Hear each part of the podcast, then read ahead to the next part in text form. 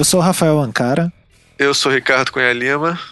Eu sou Almir Miraboa. E esse é o Visualmente. E no programa de hoje, a gente vai falar né, sobre uma área que muita gente às vezes não imagina que o design pode atuar, mas é muito interessante, que é a cenografia. E quem veio conversar com vocês nesse programa aí? Almir? Ó, foram dois designers. É, um foi o Omar Muro. Ele é um arquiteto é, e cenógrafo e ele trabalhou muito para a Rede Globo. É, e trabalha muito para a Rede Globo, na empresa dele, eles terceirizam para lá. Então ele pode falar muito do, da visão dele sobre a, a, educação e a, e o mercado, né? Ele tem muito contato com isso.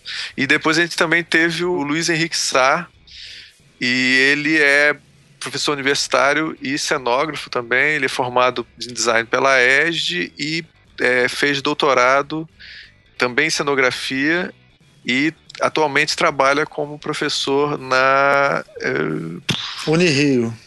Trabalha na Unirio. Ele, ele, atualmente trabalha como professor na Unirio no curso de cenografia. É, e é bacana ver assim, né? Cenografias, às vezes a gente esquece, mas por exemplo, é um, uma área muito antiga que no teatro, né, muito, se usa muito cenário. Né, muito, carnaval. e é uma área muito rentável. É uma Sim. coisa que a gente, no finalzinho do programa, o Luiz chamou muita atenção porque há uma probabilidade de um designer médio, cenógrafo, ganhar muito mais do que o designer médio em outras áreas. Né? Sim. É, já começa ganhando mais, né? Já começa é. ganhando mais e a carreira é mais rentável em geral, assim. Exatamente. Fora o cara ser empreendedor, lógico, dono de escritório, mas é, se o cara, como emprego, né? O emprego mesmo, o cara ganha. Eles ganham bem. Sim. É, e, e, e, é um profissional que às vezes tem um destaque muito grande, né, no, na, é. dentro da equipe, é, ao contrário, às vezes, de muitas situações de design que a gente fica em segundo plano. Sim. A gente é. não assina as coisas, né, cenógrafo assina, né? Exato, tem o, é, a questão autoral, né, é muito interessante. É mais parecido com o papel do arquiteto, às vezes. Assim. Isso. Bom, então, é, antes de começar o programa, os recadinhos de sempre. Se você gosta do Visualmente, de todos os outros programas é, do Anticast, ou se você não gosta do Anticast, mas gosta visualmente, colabore lá com o nosso Patreon a partir de um dólar. Você colabora a gente fazer esses programas, é, colabora a gente pagar o editor Felipe Aires, que está ajudando a gente muito aqui a melhorar a qualidade do programa. Tá mandando e, ver. O, é, o, Felipe. Felipe tá mandando ver. As muito últimas bem. edições dele estão sendo primorosas. E é isso. Fiquem com o programa.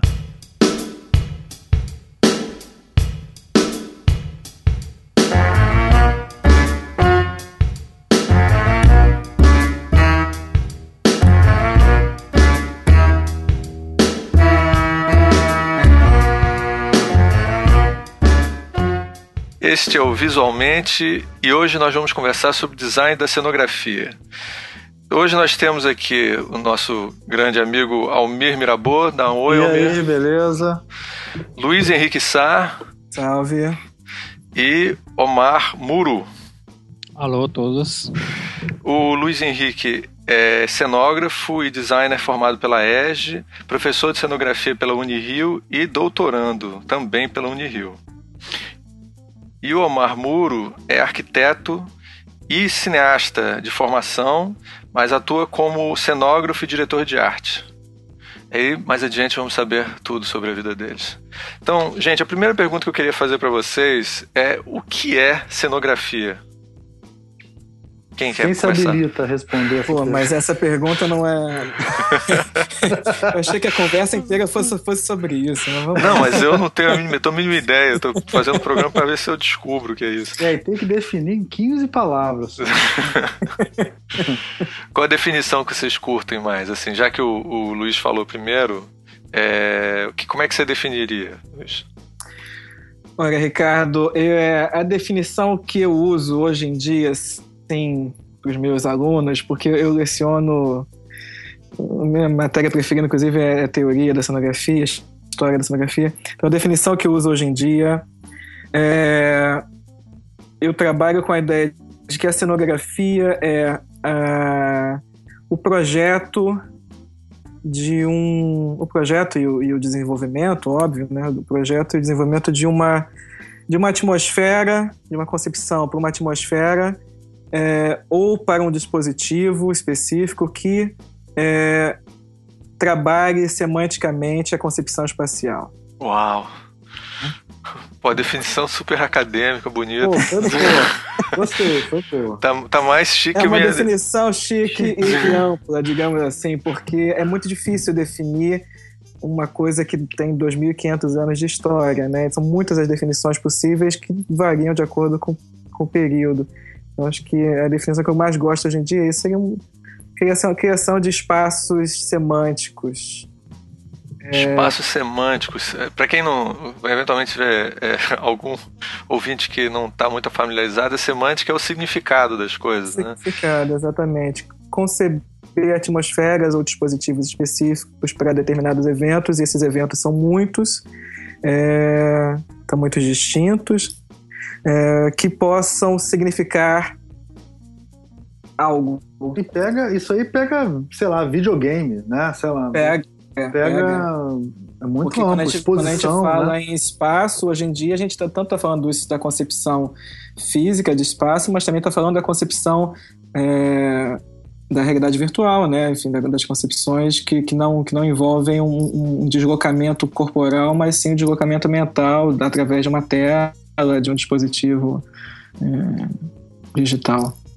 O Márcio, você tá silencioso assim, porque você sim, discorda não, dessa definição. Você, não, você não, discorda dessa definição completamente? Não, acho que o que o Luiz está falando tá, tá certíssimo. Assim. É, se hoje em dia você é, começar a ler os livros que tem sobre o tema, cenografia, você vai perceber que realmente muita gente, cada profissional às vezes define a cenografia de uma forma distinta, às vezes até pela sua própria bagagem que ele tem no meio em qual ele trabalha.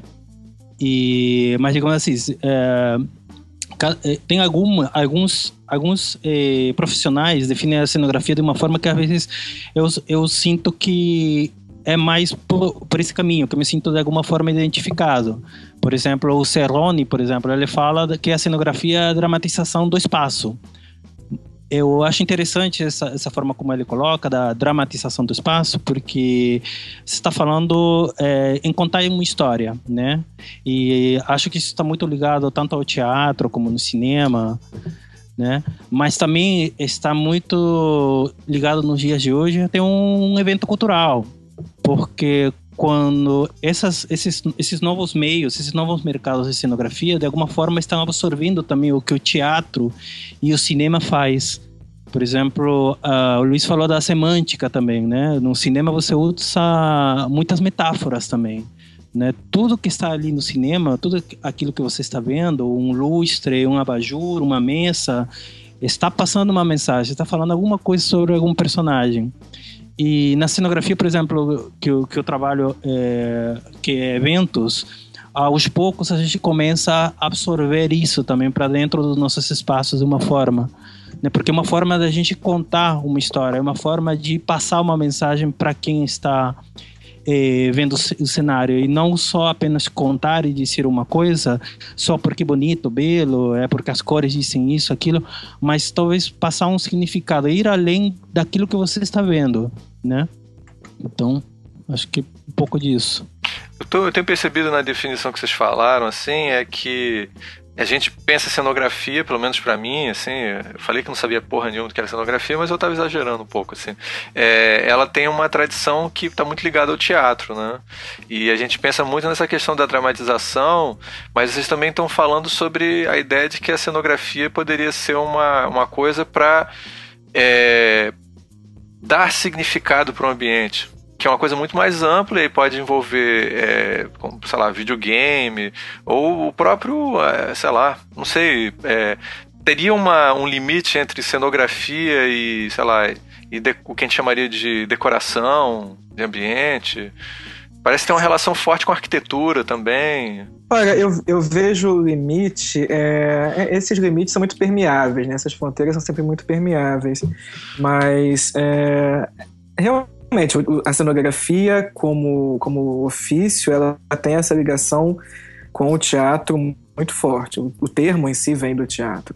É, mas podemos pensar há pelo menos mil anos tudo aquilo que se utiliza em termos de de ambientação é, cujo primeiro propósito era o teatro, já é já passa a ser utilizado em festas, em eventos, procissões, é, chegadas, casamentos de príncipe, passagens de príncipe por cidade, até hoje em dia exposições, videogames e tudo mais. Então é, é, são, são conceitos que se trabalham, que vêm, que nascem do, do teatro, mas que são usados é, de maneira ampla.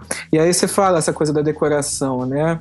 É, até o termo decoração hoje em dia já é muito mal visto, enfim, mas é, eu, por exemplo, eu, eu há anos eu fui professor de cenografia, por um acaso eu, dei um, eu, eu dava disciplina de cenografia para um curso de design de interiores na Cândido Mendes.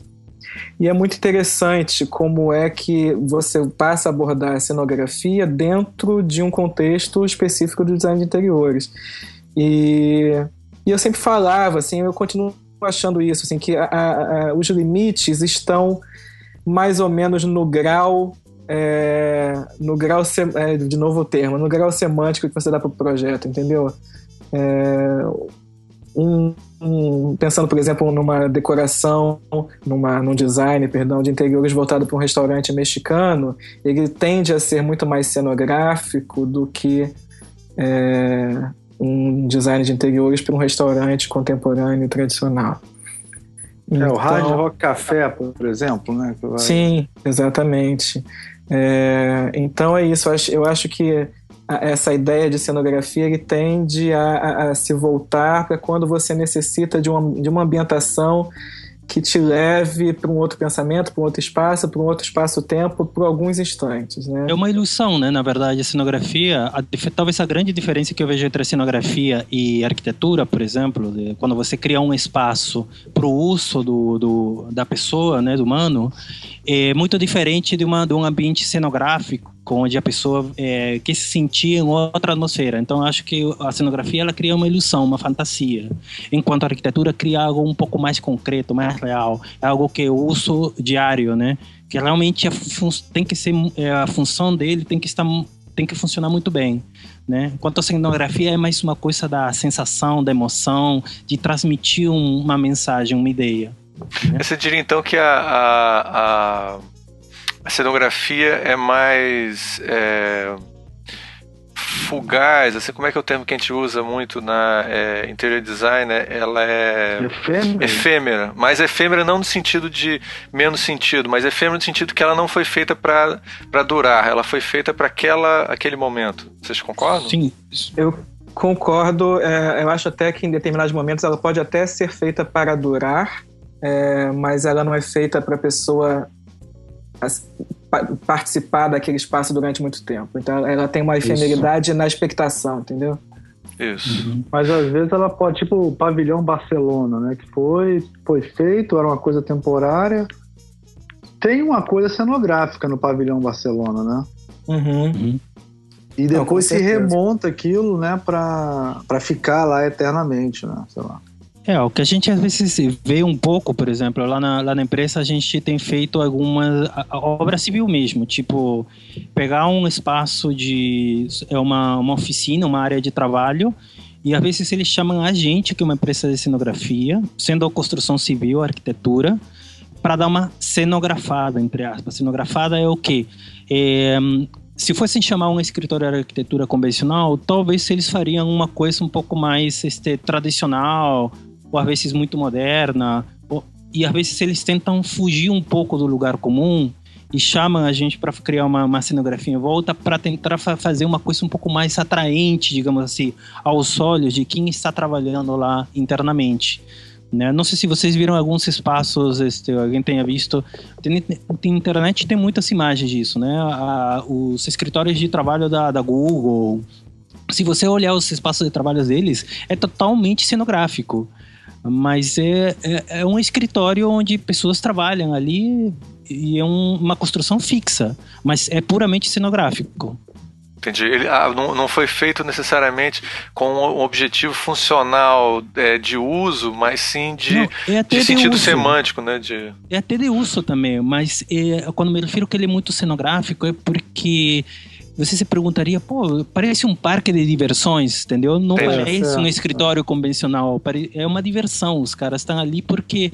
Mas faz sentido ter um espaço desses no Google, na Google, por exemplo, porque são pessoas que estão o tempo inteiro criando coisas. Então você é, tem que despertar que a criação. tem um pouco disso também, né? Eles fazem de vez em quando, sei lá, põe um gramado, né? O tapete inteiro é como se fosse um gramado de futebol.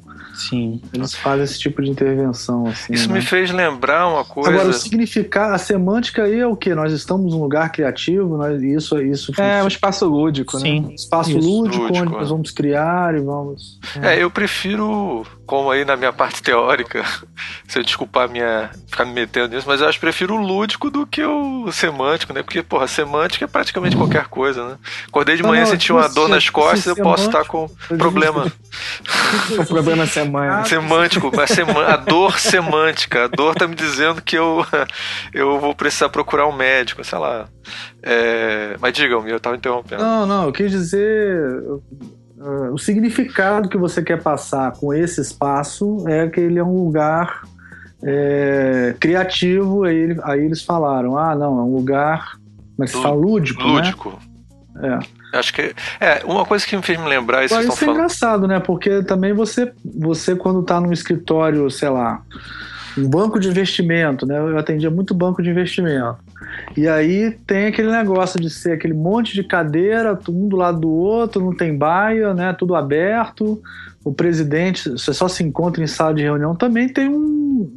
Aquilo está passando uma mensagem também, né? Nós somos uma empresa é, moderna. Eu, já, eu, eu, eu, pessoalmente tendo a discordar um pouquinho nessa. É, só nessa questão assim, dos escritórios, é, com relação aos escritórios. Acho que até um ou outro pode usar, é, assim, na minha concepção de cenografia, assim, eu acho que é, tem um design de interior lúdico voltado para um, um divertimento e tudo mais. Não vejo uma carga cenográfica. Eu acho que uma pessoa viver 24 horas ou um período de 8 horas trabalhando por dia num ambiente cenográfico é, tende a cortar os pulsos, sabe? É. Isso, é, isso é verdade. Isso é verdade. É... É... Vai ver que a ideia é essa, Não, mas cansa, a pessoa se cansa, a pessoa é. Dependendo da cor que você estiver usando no espaço, digamos assim, imagina uma, uma, uma sala de trabalho vermelha. O cara vai estar pilhado 24 horas, você é. acaba com o cara. Exatamente. É, é. é difícil. É, uma coisa que me lembrou essa parte que eu tô falando do esses ambientes que são meio que estão que você não sabe que estão meio num dúbios, assim, e a função deles. Eu me lembrei de um filme, não sei se vocês conhecem, chamado Vatel, que é um filme com Gerard Depardieu, que é da virada do século, acho que em 2000. Ah, que ele é um cozinheiro do rei. Um é, assim. mas é interessante porque ele é muito mais. Além de ser cozinheiro, ele é um cara que cria todo o entretenimento do, do Luiz, acho que é Luiz XV, né? Jantar, né? É, no caso era Luiz XIV. E, a, a, e aí ele... É, é, no famoso Chateau é, Chantilly e tal, que é, bem, o ambiente é, uma, é aqueles jardins enormes né, que eles tinham né, no século XVII, é, todo elaborado e tal, e ali dentro eles faziam, ele fazia um show e era uma coisa de um trabalho insano de constantemente criar aquele espetáculo, aquela coisa.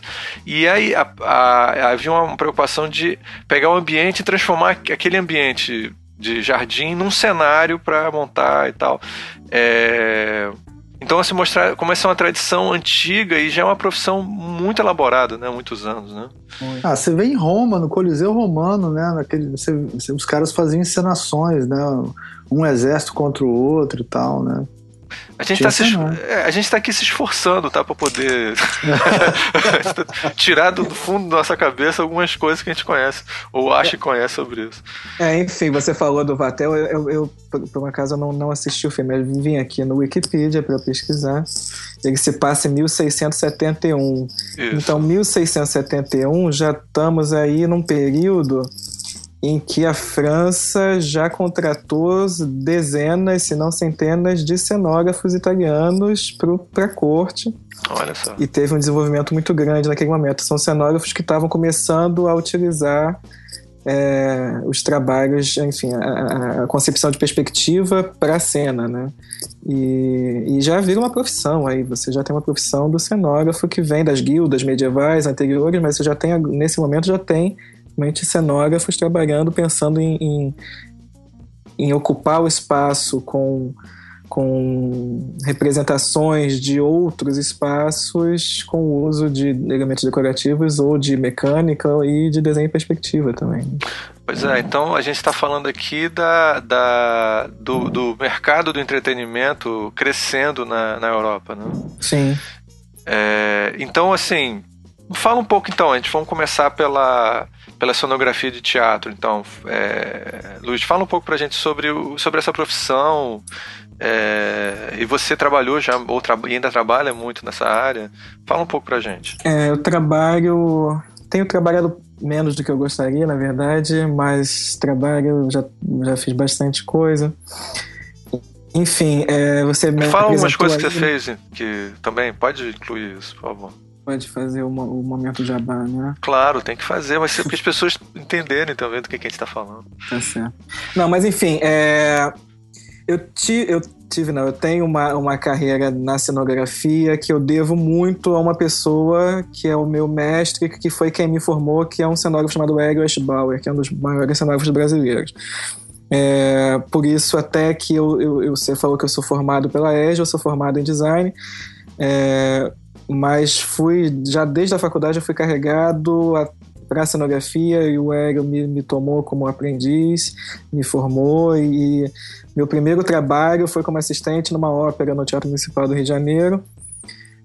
Foi a Flauta Mágica em 2004. Meu primeiro trabalho, assim, mais importante. Meu segundo trabalho foi um show do Caetano Veloso. Então eu já comecei, assim, fazendo coisas muito grandes. É... E fui aprendendo realmente com a prática e é... depois da prática que eu fui começar a estudar, é... entender no plano teórico o que, que era a cenografia. Mas eu esqueci o que você me perguntou. Não, mas é. é você já. É, você começou a responder o que eu estava perguntando, mas assim, eu queria que você falasse também da, da profissão e, e do tipo, os tipos de problema, inclusive as questões que você começou a descobrir. É, eu não consigo falar o nome do seu mestre. É, como é que é o nome Egg dele? Eschbauer. Eschbauer. Eu, quer dizer, a gente conhece a importância, mas eu não. Eu fico preocupado com funcionar corretamente. A gente tem um colega que, eu não vou dizer o nome dele, mas ele sabe quando se ele ouvir esse programa, que ele proporcionava, que fazia o programa sempre com a gente, proporcionava tudo de um jeito só dele, assim, entendeu? Então era, era bem engraçado, bem estranho. É, o Deleuze dele era bem curioso, assim. E a. a é, então, assim, já perdi do que eu tava falando, mas assim, a, a Fala um pouco sobre a profissão e sobre a experiência de, é, que você teve. Enfim, a profissão aí vou falar relacionada ao teatro especificamente, que é onde eu tenho mais, é, mais experiência. Né? É, o cenógrafo teatral ele, como vocês devem imaginar, no Brasil especificamente, é, não existe uma demanda muito grande para esse tipo de profissional. Né? Cada vez há mais demanda, mas você não pode dizer que a gente tem produções teatrais o suficiente é, que, que permitam você ter uma grande quantidade de cenógrafos espe especificamente voltados para o teatro. A ideia de um cenógrafo teatral é que ele vá é, trabalhar em conjunto com uma equipe e dessa equipe você tem algumas figuras é, que estabelecem um conceito da obra, onde essas figuras em geral são o diretor do espetáculo, o cenógrafo, o figurinista e o iluminador. É, às vezes essas, essas figuras se, se misturam, né? Um cenógrafo pode ser diretor, um, um iluminador, figurinista, enfim. É, mas são as pessoas que vão definir a concepção mais é, a, a, concepção mais geral daquele espetáculo e os rumos que você vai tomar. Então a cenografia de um espetáculo ela está intimamente ligada com o conceito da encenação que vai, que vai ser desenvolvido naquele espetáculo. Então, dando exemplos bem banais, se eu vou ter uma, uma, uma encenação mais voltada para um, que toma um texto mais é, de teatro de boulevard, um texto mais é, que tende a ser mais realista, você pode ter uma encenação mais voltada para um realismo e consequentemente você pode voltar a tua cenografia para uma representação espacial mais convencional. Enquanto você pode tomar, e aí você tem Isso falando de teatro dramático, que a gente tem uma série de, de espetáculos chamados pós-dramáticos que não são baseados em texto. É, mas deixa eu pegar aqui exemplos de texto. Você pegar, por exemplo, o Nelson Rodrigues, que é um teatro absolutamente simbólico, é muito difícil você encontrar uma cenografia realista para um, um, uma encenação rodriguiana, por exemplo. É, então você vai começar a buscar maneiras de conceituação daquele espetáculo em conjunto com essa equipe criadora e desenvolver um espaço. Esse espaço ele tanto pode ser um espaço é, que vai dar ao espectador a sensação de visualização de um espaço onde aqueles atores estão, onde aqueles personagens estão, mas também pode ser um espaço que vai dar ao espectador a visualização é, de um ambiente é, criado pela imaginação da personagem a partir da sua experiência como personagem. É, então você joga para a compreensão do espectador como é que o personagem está compreendendo aquele espaço, que pode ser absolutamente distinto da realidade. Né? Deixa eu te perguntar uma coisa. Você falou assim, ah, mas é o mercado de teatro no Brasil não é tão grande, então os cenógrafos, quer dizer, não tem, não tem, não, é, não tem tanto, tantas peças assim para trabalhar. Mas o cenógrafo não trabalha sozinho, deve ter vários assistentes de cenografia, né? Não é não é, é um, deve ser uma equipe, né? É... Porque ninguém começa cenógrafo, imagino. O cara vai... É, não. Você começa como assistente e, e, e, na verdade, pode começar como assistente, pode começar a desenvolver seus próprios trabalhos e continuar como assistente. É, eu, pessoalmente, continuo como assistente porque para mim é uma grande honra ser assistente do meu mestre, é, apesar de ter meus projetos pessoais também. É, é, mas sim, existe. É, a equipe não é grande, não, viu? É, tem, em geral, você tem um cenógrafo, um ou dois assistentes. É, o cenógrafo vai fazer o projeto, assist, os assistentes vão estar tá nos ensaios é, cotidianamente, pegando indicações ou marcando marcando piso para os ensaios, ou pegando anotações de elementos é, tem que vão pessoal que mete a mão na massa também. e é... tem a equipe de cenotécnica que, que vai executar o projeto. E aí, como qualquer projeto de design, né? Você faz o projeto e tem alguém que vai, que vai industrializar aquilo, entre, entre aspas, né? Que vai construir aquilo para você, que vai te resolver tecnicamente certas questões. Você a gente conversa muito com o cenotécnico para encontrar as melhores maneiras de produção. Agora, é... se teatro não tem tanto mercado, eu imagino que o audiovisual deva ter uma, bem mais, né? O audiovisual está muito, tá abrindo muito mercado, principalmente depois da lei é, da lei que obriga é, os canais de TV a terem um percentual de programação nacional. Tem abrindo, o mercado está abrindo muito no, no, é, no Rio de Janeiro, série, né? inclusive, né? No Rio de Janeiro, principalmente. O Amar que falou? Não, tem muita série, assim, começando a ser feita e vai começar a ter muita demanda com isso. Né, séries de televisão, né? Agora, por exemplo, a GNT, você começa a ver a quantidade de séries que tem brasileiras, né? É, Omar, aproveitando assim, então vamos, vamos, assim, não que a gente tenha encerrado com, com teatro, porque eu acho que é impossível, uhum. né, com esse tema, é, mas fala um pouquinho sobre, então, sobre a cenografia para televisão e a da sua experiência também. Sim, bom, eu. Bom, a minha formação, como eu falei no início, é arquitetura. Né? Acho que é, a tradicional, muita gente vem da, da arquitetura. Por quê? Porque a arquitetura te dá essa questão do, do, do espaço, da construção, né? De você cons conseguir visualizar aqui aquela ideia, aquilo que você quer construir, né? Ele é muito. A, a arquitetura, nesse aspecto, ele te dá um, uma formação muito muito focada né, em criar, em visualizar e desenvolver um projeto propriamente dito. Né? Só que ah, com o tempo eu vi que não era muito aquilo que eu queria fazer, é, trabalhar com arquitetura. E aí eu fui trabalhar na TV Globo fazendo cenários para novelas. Eu sempre gostei de filme, sempre gostei de cinema. É por isso que depois eu fiz uma formação em cinema, porque sempre cinema foi uma área que, que, que me atraiu muito. Né? Aí depois que eu saí da Globo, eu fui trabalhar em 2002 com cenografia de eventos, que é o que eu faço até agora. Então, qual a grande diferença assim, que eu vejo entre a cenografia de eventos, cenografia de cinema, televisão ou outras áreas? É porque a cenografia para eventos ela é, é bem mais comercial, do que é comerci praticamente comercial, né? Você está trabalhando com produto propriamente dito. Não que você não trabalhe um filme, uma peça de teatro também é um produto de alguma forma, mas é, você está trabalhando diferente de, de, você trabalhar com um texto dramático, tanto no teatro como no, no, no cinema. É, você está trabalhando no, nos eventos culturais com uma marca, digamos assim, né? Com uma marca que representa um, uma grande empresa. E isso para o teu cliente é, é, o mais importante, né? Como é que essa marca vai ser vista pelas pessoas que vão ver aquele espaço? Qual é a mensagem que essa marca, qual a experiência, né, que essa marca está querendo passar para as pessoas que, que vão para aquele evento, né? Qual, qual é a emoção, né? A pessoa tem que é, entrar nesse, é, nesse evento, tem que participar desse evento de uma forma que ela se emocione, de tal forma que ela não esqueça aquilo, né? que aquilo fique gravado na cabeça da pessoa. Oh, então, Desculpa te interromper, mas é interessante sim. porque parece uma peça de branding que a gente estuda tanto né, em Algo design. assim, é, é. Você, na realidade, o próprio ambiente faz parte da, de toda a concepção do que, que significa aquela empresa, né? Sim, com certeza, com certeza. Então, digamos assim, você tem que, é, por exemplo, quando você está num, num evento, a primeira coisa que o teu cliente vai ver, cadê a minha marca? Não é? Normalmente ele quer a marca em tudo quanto é lugar. Então é por isso que quando eu falo que ela é muito comercial, né?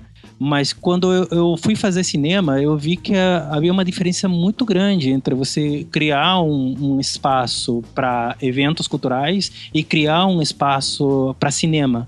Mas o que eu achei interessante é que você pode absorver muito desse conhecimento, muita dessa teoria e prática do cinema, não só na, na, na parte da concepção, mas na forma, na ética de trabalho também porque o pessoal de cinema trabalha de uma forma que é uma coisa que, assim, para mim é muito prazeroso de fazer.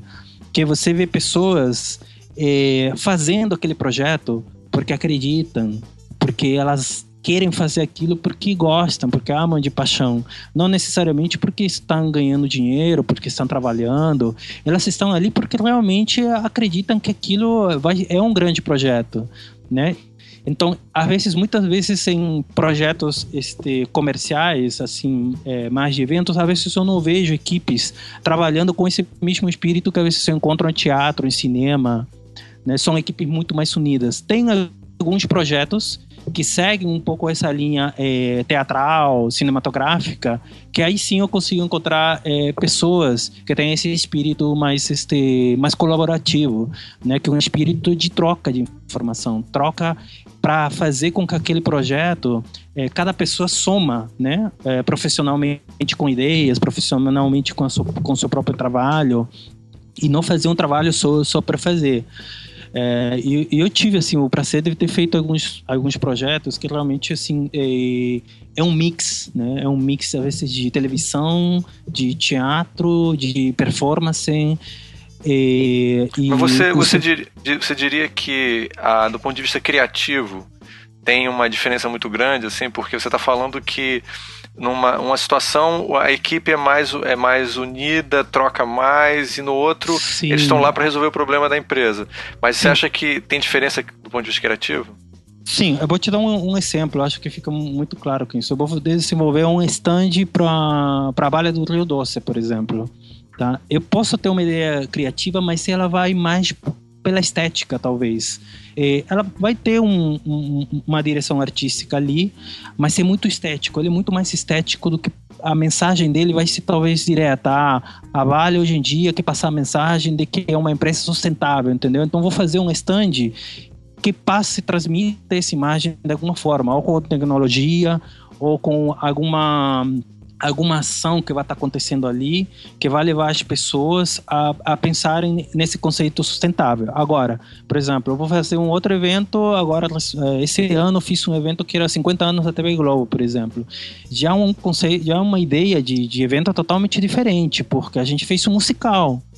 É um musical é, quase teatral onde a gente tinha. Eh, era uma outra equipe, totalmente diferente. Você já pensa num texto. Havia um texto musical sendo eh, definido. Eh, havia, na verdade, um roteiro musical a, a partir de várias músicas, né? E essas músicas é, passavam para a gente uma informação de que tipo de cenografia a gente precisava desenvolver para aquele tanto para música quanto para ação da, dramática que estava sendo desenvolvida naquele momento. Então, digamos assim, todos esses conhecimentos de teatro, de cinema, tendo essa bagagem, esse conhecimento, eles, eles vêm pro, pro evento cultural. Se não tivesse essa bagagem, se não tivesse esse conhecimento, é, eu ia ficar boiando porque estamos falando de, de, você ter um texto que você tem que ler, você tem que interpretar e, que, e a partir dali você tem que criar metáforas, ideias que vão transmitir aquela mensagem que, que aquela música ou aqueles atores ou, aquela, ou aqueles dançarinos vão transmitir para você, né? Então, é, é realmente é, eventos culturais hoje em dia eles eles mudam muito, né? Ele, isso está em, em constante modificação, né?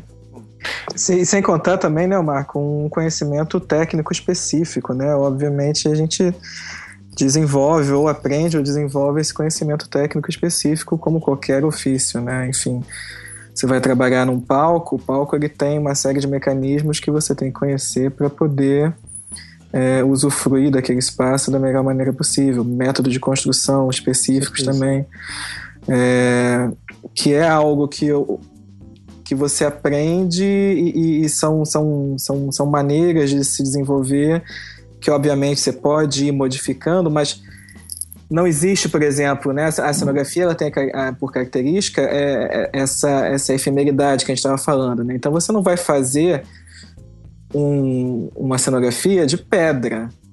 É, você não claro. tende a fazer uma cenografia de pedra.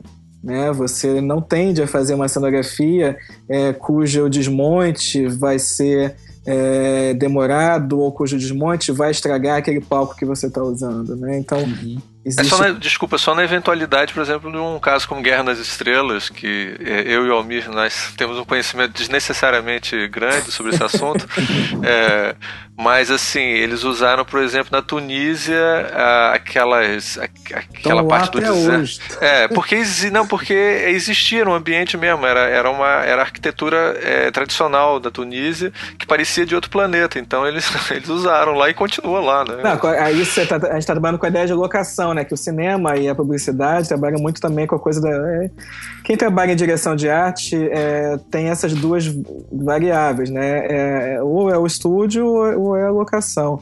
E aí sim, a locação ela vai trabalhar numa outra lógica, que é justamente é, encontrar um ambiente que te atenda a determinadas necessidades e que seja passível de você, com algumas poucas modificações, ou às vezes com algumas muitas modificações, você conseguir trazer o espaço que você quer. Né? É, o Senhor dos Anéis também é um caso. A, pelo amor de Deus, a Nova Zelândia é outro planeta, né? Sim. Mil coisas estranhas.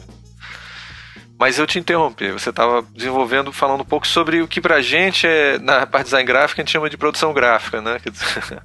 Que é, agora ficou o back-end, é. né? Quer dizer, você tem um conhecimento para construir, para poder. Não só a parte estética, vamos chamar assim. Né? Exatamente. Sistema de construção mesmo. Eu, eu, eu fico muito. É, não só eu, assim, muitos profissionais de cenografia.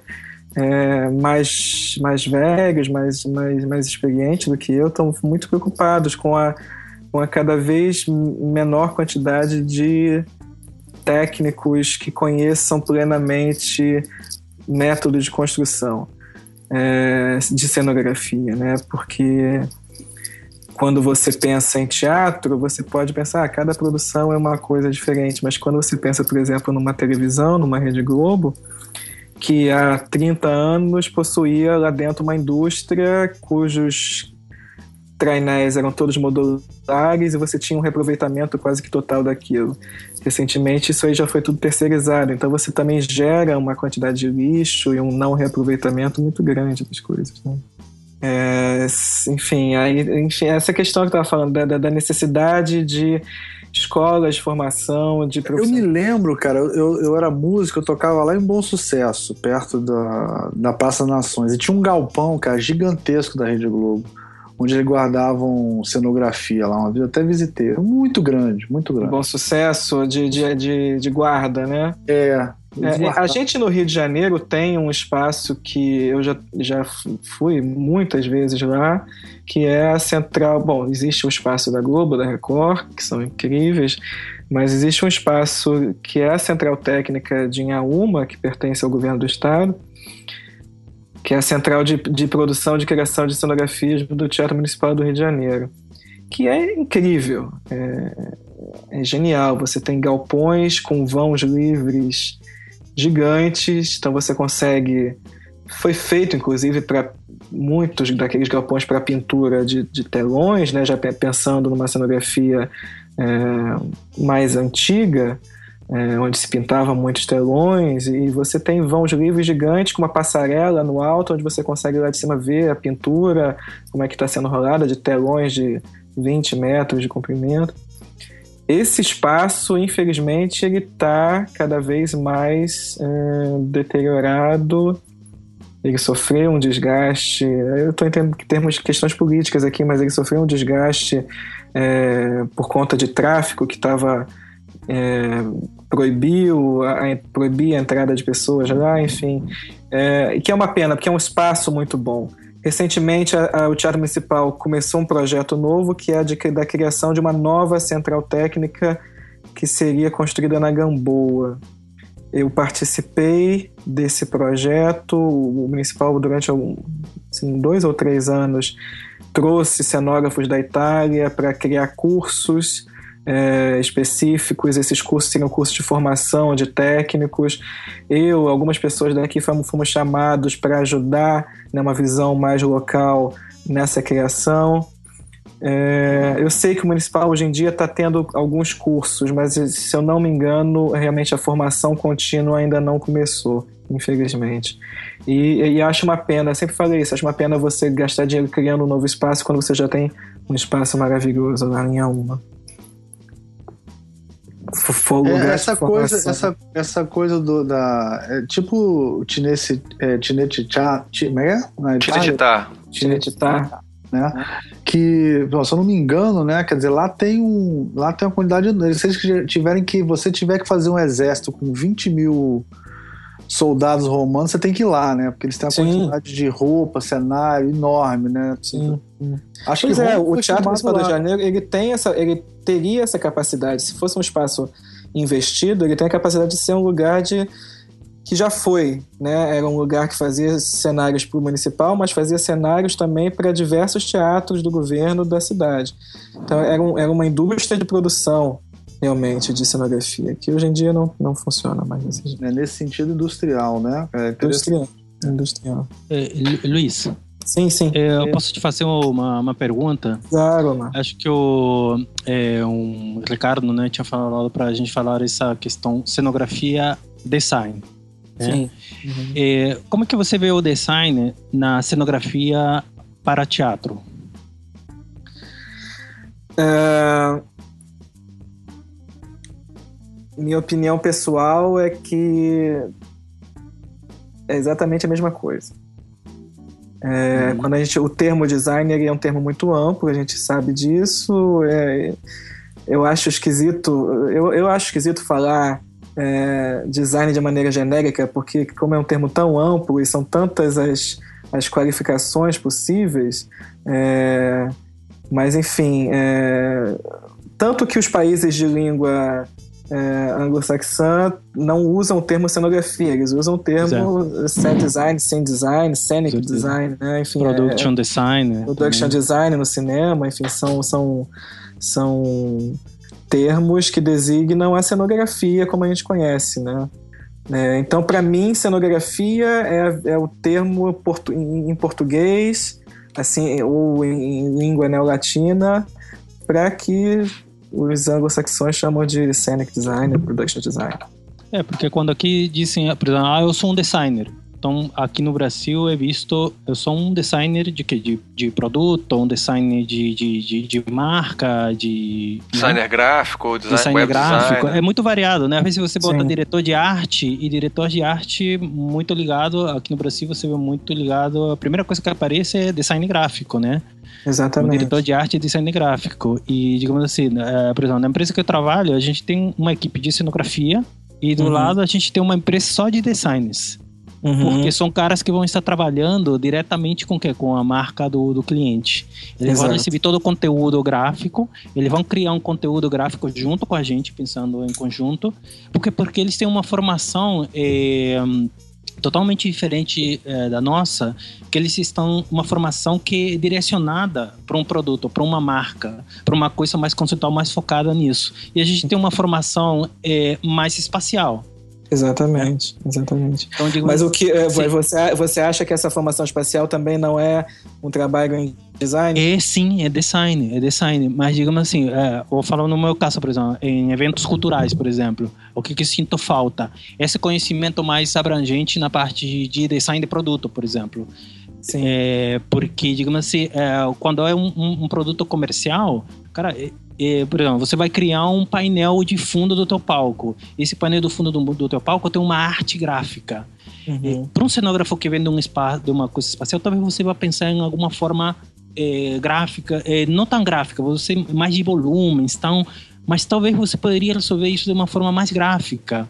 Uhum. E é, é é muito diferente. Talvez na, na, nos eventos culturais é, você, eu sinto mais falta desse conhecimento de design do que talvez se eu estivesse trabalhando num filme, que aí eu trabalho mais com, com, com, uma, com um espaço né, que tenta imitar uma realidade. A gente sabe que não é, é o, o, cinema, por exemplo, ele não tenta imitar um espaço do real, ele tenta fazer uma imitação, uma coisa fantástica, dar uma ideia né? Mas saiu o design entra de que forma? Através de um mobiliário específico de alguma época, através de um abajur, de um tecido com uma estampa. É, é uma outra forma de, de, de, de, pensar o design muito diferente da forma de eventos culturais, por exemplo, de, uma ah, marca, certeza. de um logotipo. Né? Então você, você é até tá... interessante falar para o Ricardo e para o Almir, não sei se vocês são a, a, par disso, né? A questão da cenografia no cinema e no teatro. Ela, é, o cenógrafo no cinema é diferente do cenógrafo no teatro, não sei se vocês sabem disso. É, quando a gente fala cenógrafo em cinema, é, o cenógrafo no cinema é alguém que vai trabalhar em parceria com o diretor de arte. O diretor de arte ele vai ter uma concepção mais global, né? Me, me corrija aí, o Márcio, se, uhum. se eu não concordar, mas o diretor de arte ele tem uma concepção mais global Isso, e o sim. cenógrafo ele faz parte da equipe do diretor de arte, assim como você tem o é, a pessoa que vai fazer o dressing do, do, do, do né? Uhum. Ou seja, vai escolher os objetos para entrar naquele espaço. Você tem, às vezes, um design gráfico que vai fazer aplicações específicas é, de sinalização ou de marca dentro do espaço, isso, enfim. Isso. Não, mas é isso mesmo. O, diretor de arte, por exemplo, eu fiz um curso agora em fevereiro desse ano com a Janine Openwall. Sim. Que é uma production designer do, de filmes como Aprenda-me Se For Capaz, Os Angeles Cidade Proibida, A Vida em Preto e Branco. É, ela é incrível, assim, como profissional. E ela é uma production, como production designer, que seria o diretor de arte aqui no Brasil, ela conceitua, né? Ela tem uma equipe enorme que trabalha com ela. E como você bem falou ali, o cenógrafo é o cara que vai pegar é, todo aquele conceito que ela criou, toda aquela ideia, toda aquela paleta de cor e vai entrar e esse cenógrafo vai ter uma equipe que vai desenvolver todo o projeto técnico, né? É, uhum. como é que esse espaço em termos de, de, de medidas, né? É, os cortes, a, as plantas, os espaços, as fachadas, né? Vai transmitir aquele conceito que ela tem para uma coisa mais é, palpável, mais real, mais visível, para depois passar isso para um orçamento e para depois passar para uma equipe de cenotécnica que vai é, definir como é que isso vai ser construído, né? É, então tem todo um processo e tem várias equipes envolvidas nesse processo todo, né? E todas essas equipes têm que falar a mesma língua, né? Muitas vezes é, o que ela dizia que achava muito interessante, é, duas coisas assim que, que ficaram na minha cabeça e que tem muito a ver até com eventos culturais, é que ela dizia que o tempo inteiro tudo está mudando, né? Digamos assim, é, pode estar faltando um, um 30 minutos para gravação, coisas vão mudar. Né? Não fica uhum. nessa de que, digamos assim, ah, já terminei o projeto, tá tudo bonito, bacana, e vai chegar o diretor e vai dizer para você, pô, não tô gostando da cor desse negócio aqui, troca, não, não tô gostando dessa cadeira, quero uma outra cadeira. Você vai ter que resolver. Você é uma pessoa pra, que está ali para resolver problemas, né? Você tem que dar soluções.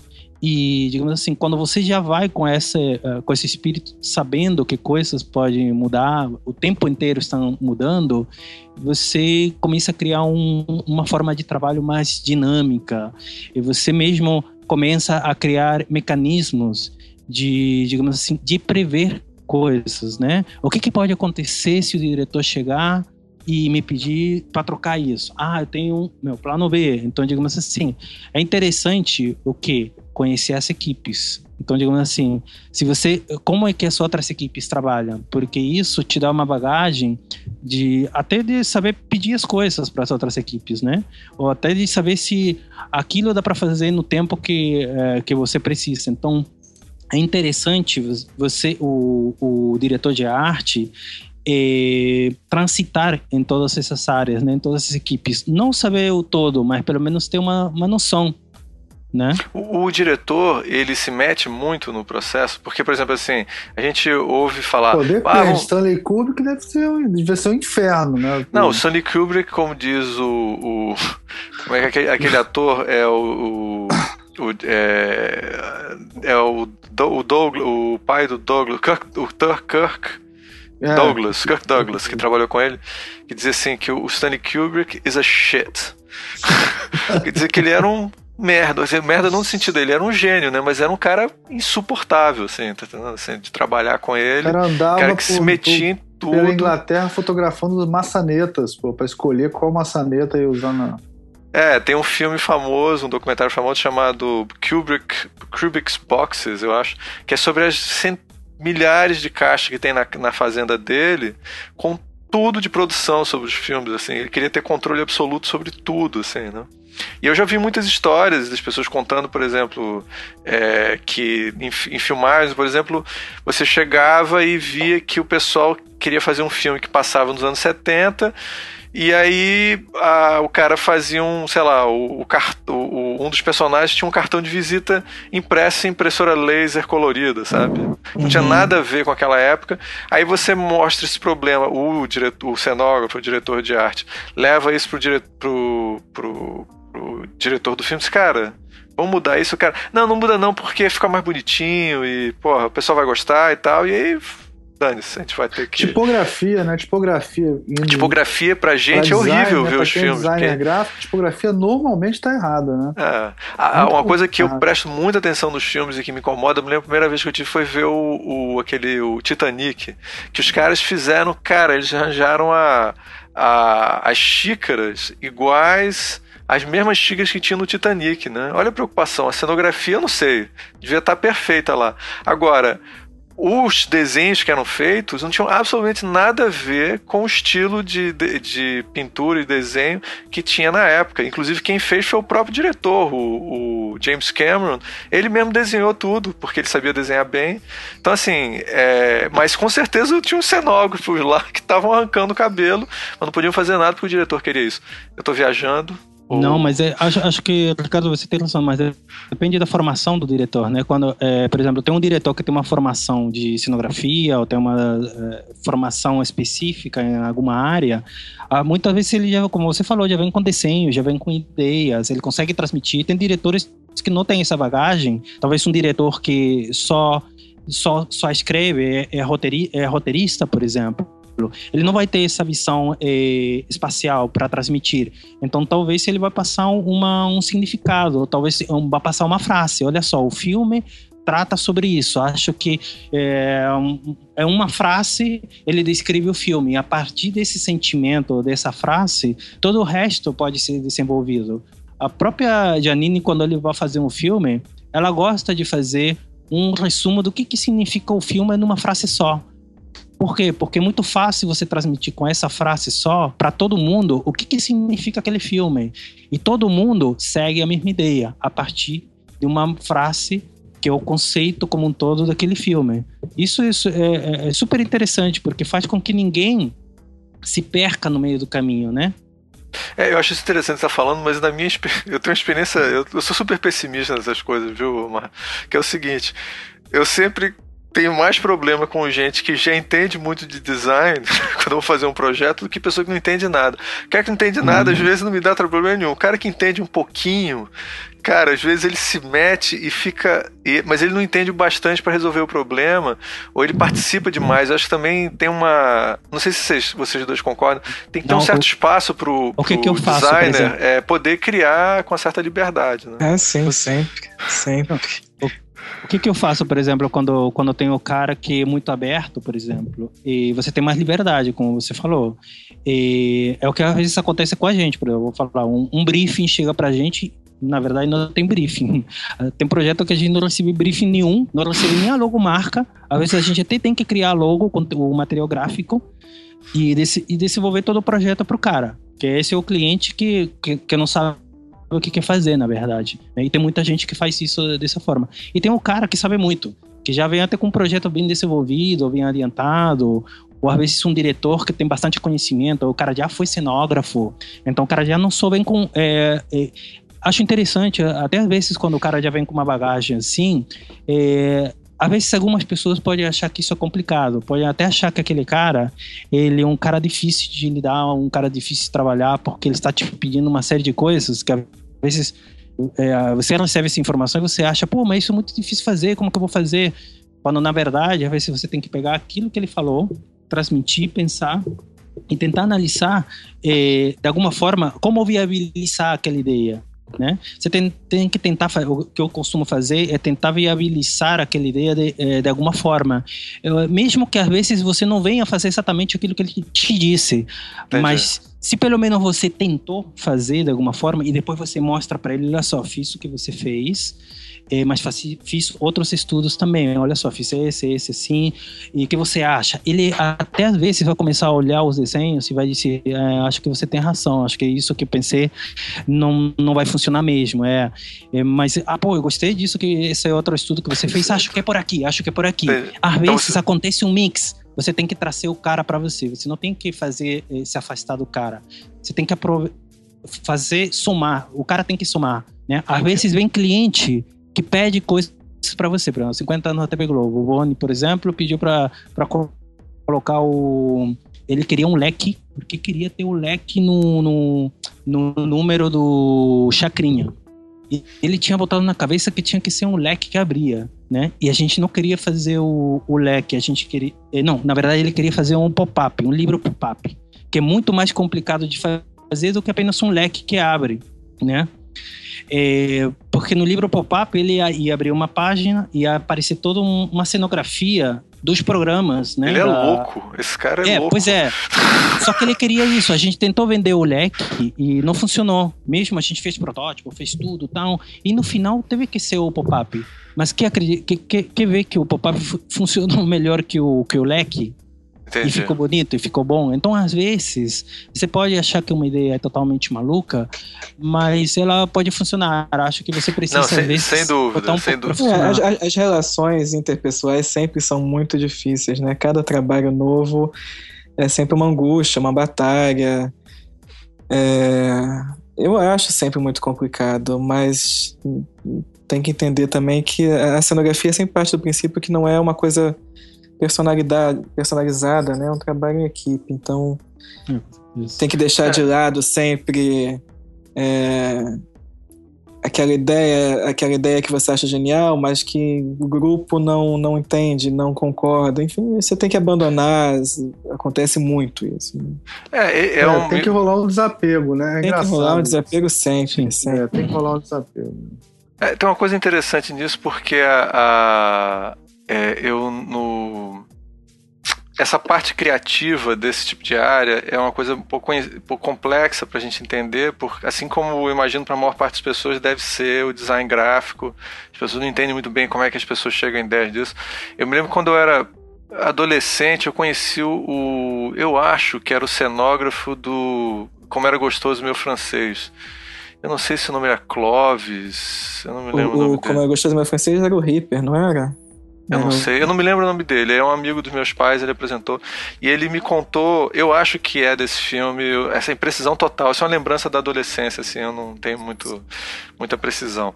Mas é o seguinte, ele me contou que a, toda vez que ele vai começar um processo, ele abre a, a lista telefônica, ou abria, sei lá, a lista telefônica, e aí a, pegar, a, a, fechava o olho, botava o dedo assim num nome qualquer e começava a fazer associação livre para começar o projeto dele. Eu falei assim, cara, como é que como é que o cara faz isso para depois fazer cenografia de um filme de época, tá entendendo?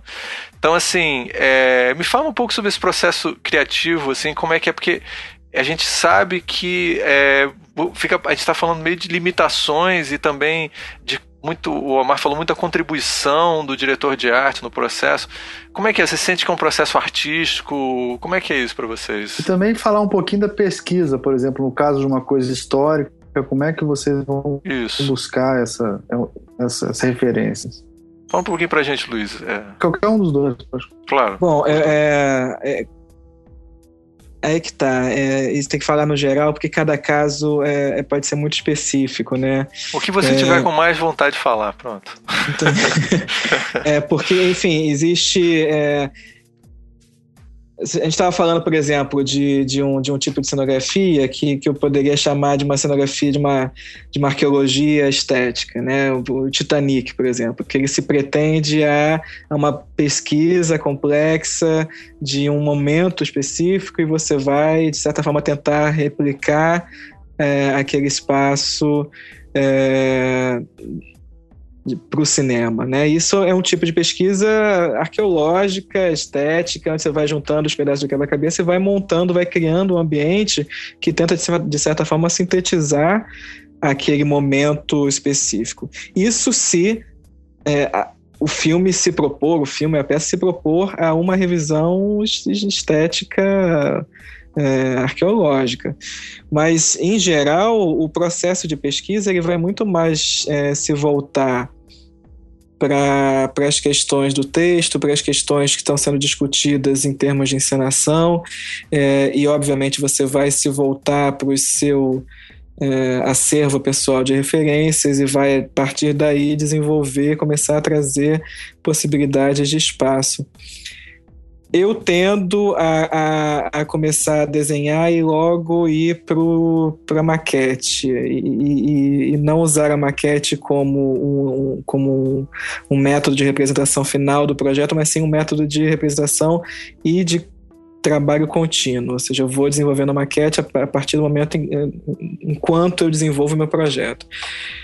É, mas a pesquisa é uma pesquisa muito ela tende a ser uma pesquisa muito voltada para os aspectos é, mais abstratos da forma, da cor, da, da representação, é, e partem de um, de um. partem do acervo pessoal do cenógrafo mesmo, eu acredito. A não ser que haja uma necessidade de uma citação específica, e você tem que voltar para as pesquisas de imagem, pesquisa histórica.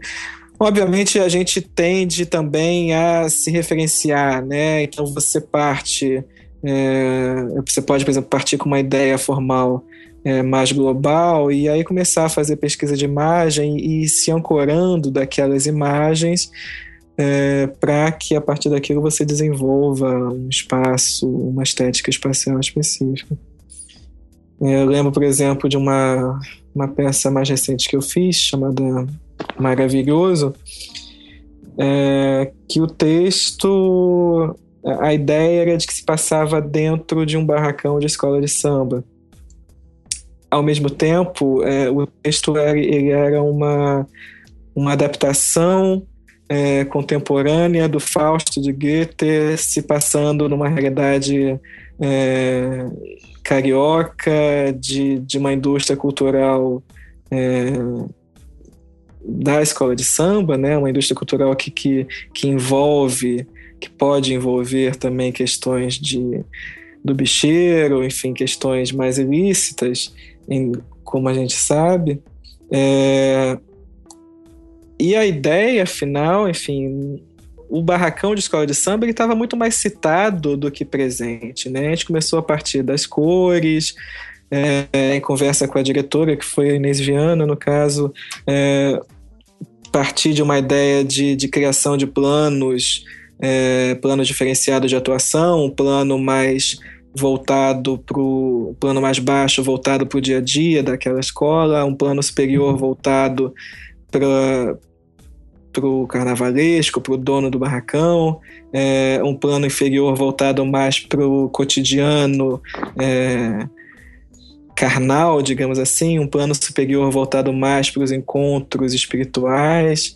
E aí você vai começando a trabalhar isso, ao mesmo tempo você pensa em uma ideia de tá, vamos indicar um processo de construção e no final das contas esse, esse espaço se, se transforma é, num, num andaime que vai indicar uma questão de construção e aí já entra a parceria, né? O, o, o músico que estava trabalhando com a gente já começou a inserir na, na construção de andaimes uma, uma, uma ideia de instrumentos musicais dos quais iriam sair é, sonoridades distintas, criando essa ideia de, de, som, de som 3D dentro do espaço. Então o espectador ele tinha a noção de onde vinha cada um dos sons.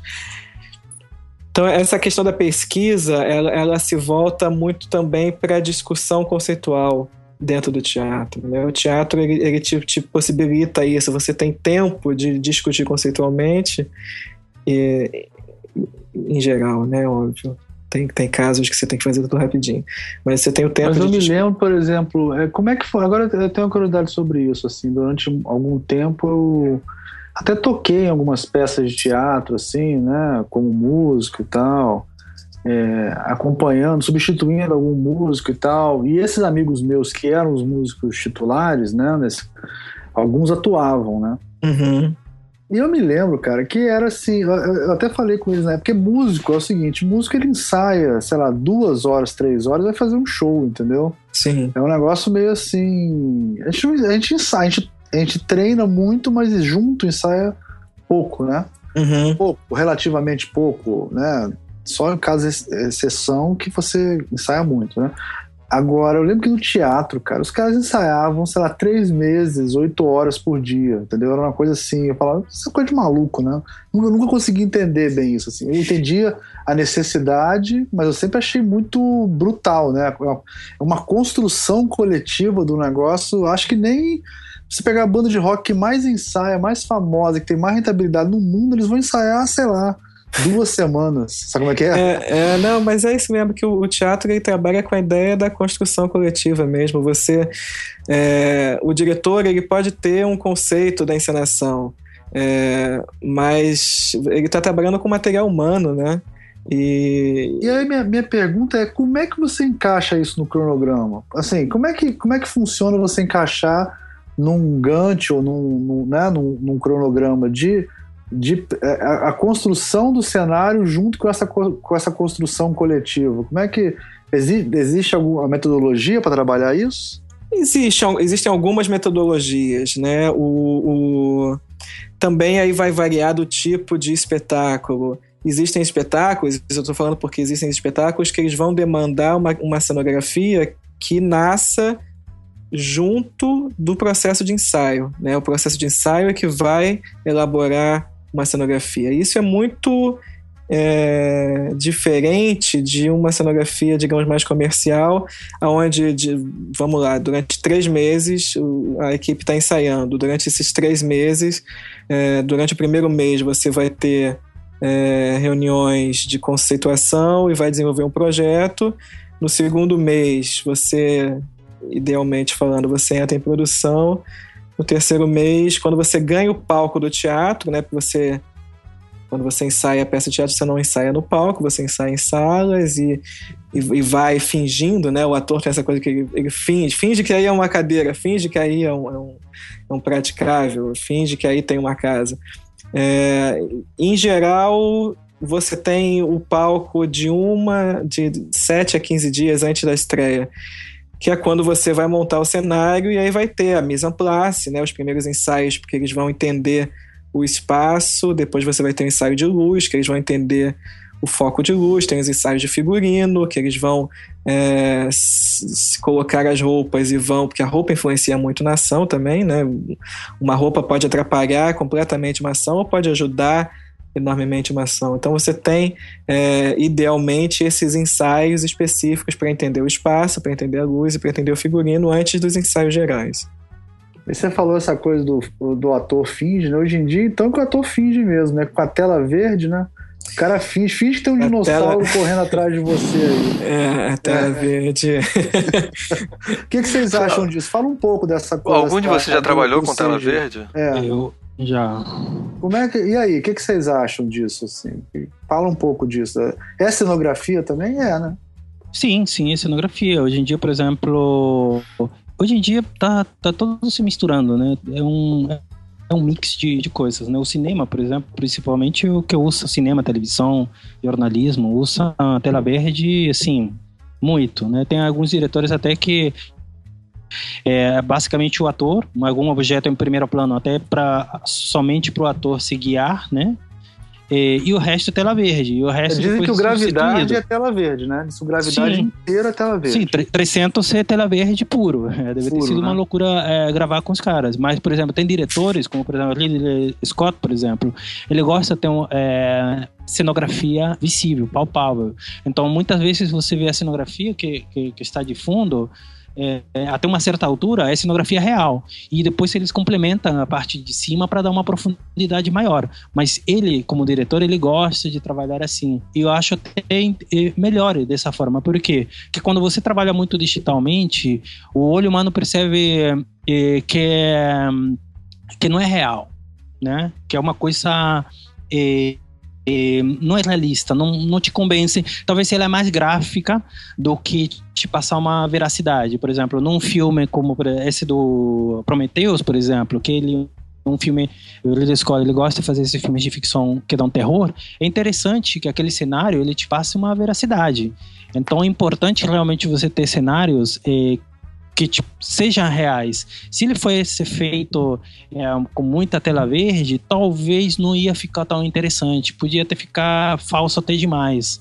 Então é interessante quando você mistura outro diretor que faz isso muito, que é, que, é, que eu gosto muito do trabalho dele, é Guilherme Del Toro. Os cenários do cara são impressionantes também. Ele gosta de misturar muito cenário real com, com efeitos de computação gráfica também. Porque isso dá pro ator, é, o cara, o ator, ele se sente na, naquele cenário, né? A interpretação é, é, é muito melhor. Né? É, eu não sei se vocês estão sabendo, mas ter um, um filme sobre um, sobre um game que chama Warcraft, né? Que é um jogo Sim. sei lá, que no mundo inteiro se né? joga, tem gente que vive de jogar esse jogo, né? É, tem chineses pra, que jogam. Só para fazer a estatística, é, não sei se vocês sabem, a quantidade, 2010, assim, a quantidade de pessoas, horas que as pessoas tinham jogado o Warcraft é a quantidade de tempo que o ser humano está na Terra. Isso é uma, uma trivia completamente E é um jogo que está sendo super. É um filme que está sendo super aguardado, e normalmente filme de jogo não é bom. Mas esse parece que vai ser muito bom. E dizem que o, pessoal do. Esse pessoal desses, desses blogs nerd, né? O, é, tipo Omelete e tal, eles foram nos cenários, né? Onde foi feito. Diz que quase tudo foi cenário real. Tipo, portais com 30 metros de altura, assim, uhum. coisas. Lógico que depois complementava, né? Mas ele falou que tinha uma hora que tinha uma estátua, tipo um Colossus, né? Que eles fizeram só a perna do Colosso, mas só a perna do Colosso tinha 15 metros de altura, sabe? E aí o cara falou que ele ficou imaginando assim que para um ator, né, o cara comentou isso, deve ser muito mais fácil, né, interpretar né, essa coisa da escala humana em relação a uma coisa grandiosa, né? O cara deve influenciar, né? E que o que acontece é que a tecnologia ela é muito atraente. Então o que acontece? Quando todo mundo começou a fazer e, com tela verde, efeitos especiais, todo mundo fica empolgado e quer fazer. O que, é que acontece com as novas tecnologias? Ela, por um tempo, ela é, é muito usada, e depois eles percebem que é melhor fazer um mix. Aí eles voltam um pouco para trás e acabam fazendo um mix. O que vai acontecer no futuro é que seguramente a cenografia não vai acabar. É, eu acredito muito nisso. Ela ainda vai existir, vai ter parte de cenografia. Vai ser um mix de coisas. Por quê? Porque Quer você dizer, engana desculpa teu só olho. Pra Desculpa só falar, você tá falando a cenografia física, né? Não, física, a cenografia como sim. todo sempre vai existir, né? Claro. Por quê? Porque você engana o olho. Tem uma hora que o cara tá dizendo, espera aí, aquele cenário parece falso, é muito fantástico. Aí você olha para um primeiro plano e vê um, um, negócio real, assim, na mão do cara. E às vezes o cara interage com aquilo. Se fosse uma coisa é, fake, por exemplo, a interação ia ser uma coisa muito mais complicada. Então, digamos assim, isso engana teu olho né? Você está olhando para um lado que é fake, mas tem outro momento que você tem uma coisa real. Uma hora você disse, peraí, isso aí é real. Essa confusão, essa magia de você fazer pensar que uma coisa que é fantástica e real pareça real. Essa é a magia do cinema, né?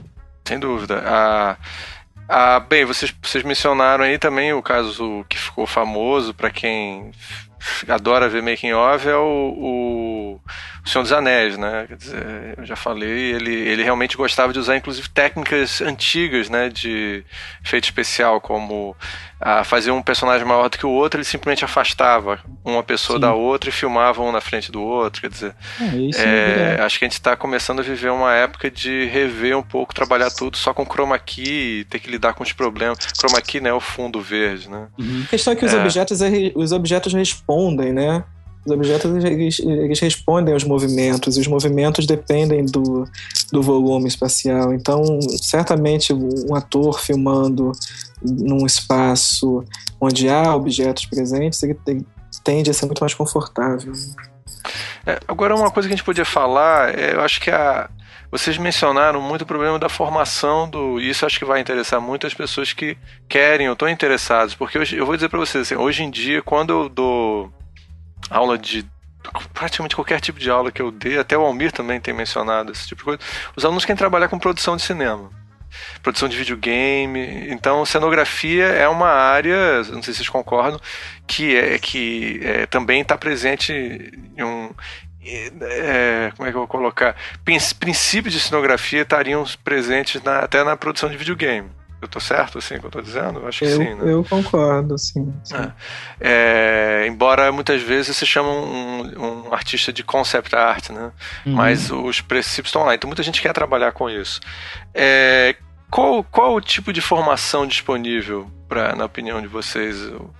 É, vou começar com você, Luiz, que você é professor, mas o Omar também falou muita coisa pra gente antes do programa. Então, é, Aqui no Rio de Janeiro, especificamente, temos os dois únicos cursos superiores em cenografia do país. É, Caramba! É. Não sabia é. disso, não. Isso é interessante. Não, peraí. É, como assim? É, das, das públicas ou particular, tudo incluído? Só tem esses dois? Tudo incluído, só tem esses dois. Que coisa, rapaz. Nunca imaginei isso na minha vida. Cheguei a arrepiar aqui. Formação em cenografia, né? Não tô, é. Obviamente, você tem cursos é, de arquitetura com disciplina de cenografia, curso de design de interiores. Mas não é a mesma curso, coisa. Não é, é, é formação cenógrafo. Que coisa interessante. Isso é por causa de quê, rapaz? É a indústria, a indústria do audiovisual do Rio que, que propiciou eu, eu isso? Tenho, eu tenho é carnaval? sim, é, você tem o carnaval, você tem a, a televisão, é, você tem também uma indústria, é, teatro muito desenvolvido. É, São Paulo ele tem uma produção teatral muito maior do que o Rio, mas a televisão. Quem deve tá mandar aqui, nisso né? lá são os arquitetos, para variar, né? Os arquitetos mandam muito. São Paulo tem um curso muito bom de cenografia, que se chama, no Espaço Cenográfico do Serrone. Não é um curso superior, estou falando, formação superior em faculdade. Entendi, não, entendi. Nível de faculdade só tem na FRJ. Então, nenhuma particular no Brasil tem um curso de cenografia. Nenhuma, talvez porque o custo é muito alto, né? Não sei. Interessante é, isso, é, muito não, interessante. Não existe, não existe. Como é que no Rio, que é um polo do audiovisual, nenhuma nenhuma, universidade particular se interessou por ter uma, um curso de cenografia? Essa pergunta. É, é, e é, é, curioso, assim, é uma luta, né? É uma luta fazer as pessoas entenderem o que é cenografia também. Porque apesar de você só ter esses dois cursos no país, falta aluno. É mesmo? falta aluno, mas falta aluno, eu tenho certeza que falta aluno porque as pessoas é, não sabem o que é. Existe também uma questão histórica aí, falando dessa questão da formação, né? É... Esse ano, a Globo, mais uma vez, divulgou o edital de... do programa Estagiar, né? Estagiar. Todo, todo é. ano eles fazem isso. É, e mais uma vez eles para as áreas de cenografia eles não, não abriram para pessoas que fazem curso de cenografia estranhamente abriram para arquitetos e para designers. É mesmo? É. É, aí, aí a gente tem que começar a pensar historicamente também do que, que os cursos de cenografia que são antigos, é, como eles caminharam, né? Eles, eles andaram se voltando talvez mais para o teatro, talvez mais para o carnaval né, na FRJ, é, não se preocupando durante um, um, período de tempo com, uma, com, com a questão mais projetual que isso tá isso, isso mudou. A gente tá, a gente inclusive está em contato com a Globo para eles irem lá na Unirio, para eles conhecerem as novas nossas instalações, conhecerem o nosso novo curso, porque a gente está realmente voltando o nosso curso mais uma vez para a questão do projeto, seriamente para a questão do projeto, é, com um diferencial muito grande em relação ao curso de design, ao curso de arquitetura, que o aluno ele projeta, mas ele está dentro do, do ambiente teatral tempo inteiro. Então ele, ele estou falando da Unirio, né? Quando ele, ele, ao mesmo tempo que ele tem cinco projetos de cenografia, cinco projetos de figurino, três disciplinas de iluminação, é, disciplinas de computação gráfica, disciplinas de design gráfico. É, ele também tem história do teatro brasileiro, história do teatro mundial, da, da, da época clássica até o, até o contemporâneo. Enfim, então você tem uma formação muito muito conjunta entre, entre o fazer projetual e a questão teórica do teatro. Então é um profissional que, de certa forma, ele sai, ele sai muito preparado para entender a, a espacialidade em relação contínua com a encenação. É um diferencial dos cursos de cenografia. É, você, aí, enfim, a gente tem muitos importantíssimos cenógrafos formados em design, formados em arquitetura. Autodidata é, tem? Autodidatas, sim, tem. É... O Santa Rosa devia ser autodidata, né? Santa Rosa, Santa Rosa fazia de tudo, né? Santa é. Rosa é incrível. Santa Rosa é, saiu um livro importantíssimo agora da, da Niusha Drago sobre o trabalho dele em cenografia, é, que foi um livro muito bacana, vale a pena, vale a pena ler é, mas que se falava muito da relação dele com as visitas do, da companhia do Luiz Jouvet e tudo mais, nos anos 50.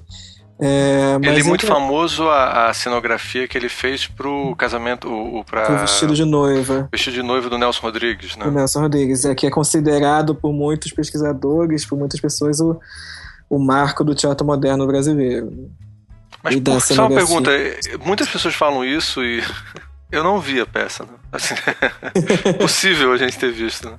É, o que, que tinha de, de especial? Mas eu acho que né? tem as maquetes, né? As maquetes tem, tem, tem maquete, tem, tem fotografias também. o, o, o, diferencial foi que o Santa Rosa é, foi o primeiro cenógrafo, designer brasileiro que criou uma concepção cenográfica que não envolvia uma espacialização é, direta ou seja, ele não criou um espaço descritivo, ele criou um espaço. É, ele criou uma ambientação, ele criou uma atmosfera, um espaço semântico, como eu falei logo no princípio. Né? Então, é, ele, ele dividiu o, o, o, palco, na época foi, foi o palco do Teatro Municipal, em planos psicológicos. Ele não fazia referências diretas a nenhum espaço do mundo concreto. E, e, e, essa é a lógica do teatro moderno, da cenografia moderna, que ela se destaca, é, ela se destaca da sua necessidade de representação do mundo concreto e passa a existir como uma unidade orgânica é, sozinha é, sozinha dentro do espírito do espetáculo, mas é uma unidade orgânica que cria um mundo inerente àquela encenação. Quer dizer, então teria, por exemplo, eu acho que tinha projeções, né? Do, é, nesse, de, vestido de, nesse vestido noivo eu nem tinha, não. Era, era, realmente era, era uma ambientação com planos. Ele dividia em planos, em alturas, planos psicológicos, plano real. É, não, esse não tinha projeção, não, mas essa coisa de projeção em cenografia data dos anos 20, né? É, os grandes cenógrafos. É, o, o, meu mestre, o Erich Bauer, foi aluno particular do talvez do cenógrafo mais importante do século XX, que foi o Josef Svoboda, o tcheco. É, Svoboda, que foi o grande desenvolvedor das cenografias de projeção nos anos 60, 70, é, usando projeção em, em 60 milímetros, 35 a 60 milímetros. Né? Legal. É, eu, eu, eu me lembro ter visto que também, não só no teatro mais sofisticado, mas também teatro mais é, popular, assim, se usou também alguns recursos desse tipo. Acho que no é, produções do Ben-Hur, antigas e tal, também as pessoas faziam experiências. Dizer, a, a, mas essa coisa interessante que vem do, do, Aqui no Brasil a gente a gente pegou muito essa coisa do teatro experimental é, europeu, onde às vezes praticamente o palco é vazio, né? E você, o ator é, trabalha nesse palco. Aqui no Brasil eu fico perguntando se isso não é prático pra gente, porque problema financeiro de mesmo de montar. Tem essa questão financeira, econômica que é. é mas tá, tá mudando de novo. Acho que também são ciclos. É... A gente tá começando a ter umas produções. características, né? Por exemplo, tem um ator da novela, né? Aí, se você coloca ele no cinema, o cara já vê, sei lá, Fernando Montenegro todo dia na novela. Mas se, se ela faz um monólogo e viaja pelo Brasil inteiro, aí tem. Quer dizer, tem umas características no Brasil que são diferentes, né? Sim, com certeza. É, aí, por exemplo, Rio de Janeiro também. Brasília, é... todo mundo vai querer ver a Fernanda Montenegro de qualquer maneira, porque mesmo ela estando fazendo só um monólogo e tal, porque só para ver a Fernanda Montenegro, né? Aí tem essa coisa também do a Fernanda, por exemplo, fez esse monólogo, deve estar tá falando da Simone de Beauvoir, né? É. Que, que foi o monólogo recente dela, que aí muita gente falou, ah, é, é uma peça, mas essa peça não tem cenário, é, não tem cenografia, perdão. É, e aí é uma questão de a gente pensar também, sim, essa peça tem cenografia, é, ela pode até não ter cenário, mas cenografia ela tem. Ah, é, é, é, a concepção espacial, mesmo, mesmo que esvaziada, é uma concepção espacial. Né? Talvez não, não seja, não haja necessidade de mais nada além de um banco e um fundo preto para a Fernanda Montenegro fazer um monólogo, né? Mas a, é iluminação e, a iluminação e a proposicionamento dela. Não, tirar, ele quer dizer também no sentido, tirar também a cenografia, né? Você está eliminando qualquer interferência. É, o, é a taça de cristal, né? Exatamente. Você está tá dando uma tá taça tá, de cristal. Você está concebendo espaço para dar importância para outras coisas que não, que não é que não o espaço. Né? É, eu acho que é, cada, cada projeto ele pede uma cenografia e predeterminada, né? Digamos assim, tem peças ou projetos que talvez pode pedir cenografia apenas uma cadeira, tipo um monólogo, porque a palavra é muito mais importante do que qualquer outra coisa né? E aí você trabalhar a luz, que também é cenografia, ou trabalhar de uma outra forma, a cenografia através de som, através de outros elementos que não sejam uma, uma coisa palpável, visível, construída. Agora, tem outras peças de, de teatro, eu vi uma peça de teatro que achei muito interessante, que eu é uma eu, eu vi há pouco tempo, né, uma peça chamada Festa em Família, é o funeral, e a peça aconteceu no, na Caixa Cultural, uns dois meses atrás. E o que achei interessante do cenário é que é um cenário é super simples. E, na verdade, é um teatro de arena, onde as pessoas ficam arquibacadas em toda a volta. Temos três entradas eh, nos cantos e no meio do palco temos uma, uma mesa que faz este um, um quadrado. Então, temos quatro é, mesas é, fazendo um quadrado em volta e com várias cadeiras. E o que é super interessante é que quando você entra na peça, logo de cara, é, você já entra na. As pessoas estão começando a sentar nas cadeiras e você já vê algumas pessoas, atores, passando, fazendo a recepção das pessoas, do público que estão entrando no palco, como se fossem umas recepcionistas. Então, tipo, assim que você entrou no teatro, você já tá, a peça já aconteceu, já tá, já, já, já começou e e as pessoas, o público pode se sentar na mesa onde os atores também vão se sentar à mesa. Então tem um momento que tem. Se você se sentar, por exemplo, na, na mesa, você vai ter um momento que você vai estar do lado de um ator que está interpretando a peça. Então a integração do público com a peça é como se uma imersão. Você se sente dentro da peça. É como se você estivesse vivenciando Legal. ela. Isso é um cenário muito simples, mas que funcionalmente ele é perfeito, assim, eu não mudaria nada. Para esse tipo de peça ele funcionou perfeitamente. Se eu tivesse que fazer, por exemplo, um cenário que mostrasse a caça do cara e tivesse todos os detalhes, tiraria demais a atenção ao que é o principal, que é o quê?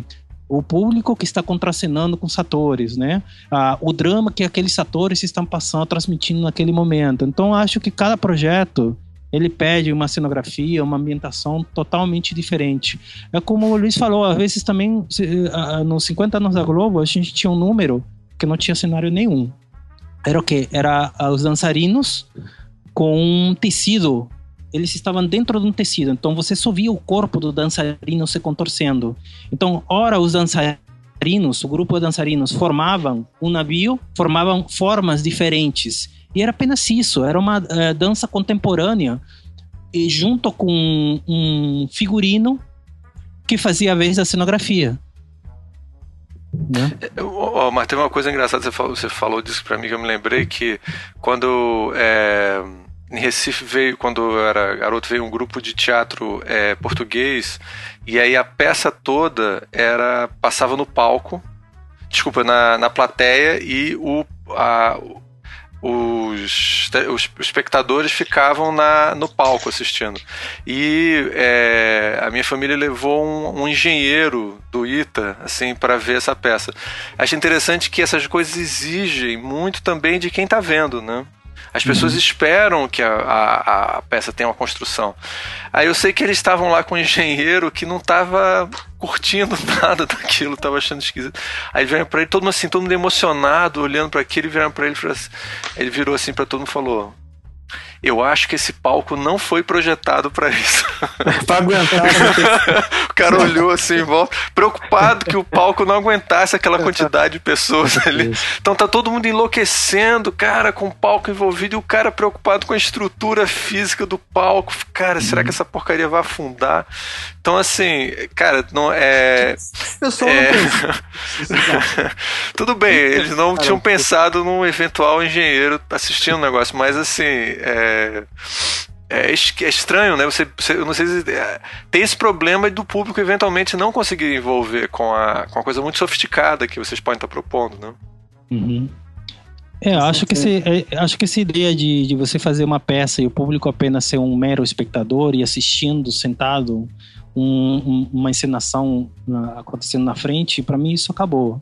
Né? Acho que acabou cada no, vez mais. Ah, acabou no mundo, ninguém mais é espectador, com Facebook, com. É. Todo mundo, né? Ninguém mais é espectador, todo mundo atua de alguma maneira. Mas tem muita peça que é feita assim ainda, entendeu? É, é. Principalmente musical, assim, você tem um número musical um atrás do outro, assim. E isso às vezes é muito chato. Então, como você fazer com que aquela plateia interaja com você? É, há N formas de você criar isso. Omar, fala um pouquinho sobre o, o currículo de, dos cursos de design e de arquitetura. Como é que você acha que um, um aluno de, de, de dessa, dessas áreas poderia aprender cenografia? Assim, o que que, tipo, o que que, o que que tem ou não tem? O que que está faltando? É, eu, por exemplo, eu vou te dar um exemplo bem prático, assim, eu tenho, tenho, tenho alguns amigos que é, até trabalham comigo, já trabalhei algumas vezes, que às vezes eles já vêm do desenho industrial né? E não necessariamente da arquitetura. E qual a diferença assim que eu vejo? O cara que vem do desenho industrial, normalmente ele é um cara ele desenha muito bem, né? Ele consegue detalhar muito bem, então ele consegue de alguma forma eh, se adaptar a, essa, a, a, esse cenário do, da, da cenografia, porque é um cara que tem uma prática muito boa no, no desenho.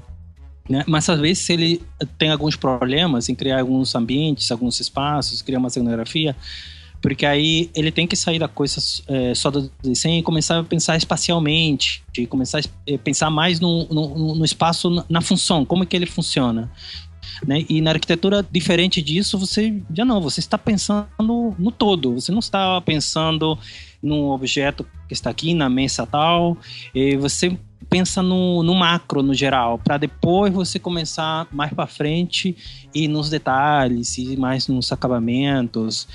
Então, é, é, é, por isso, por exemplo, quando o Luiz falou, ah, eu vejo que a TV Globo acaba contratando muita gente de arquitetura, mas se você olhar os projetos de detalhamento da TV Globo, em termos de desenho, parece construção civil.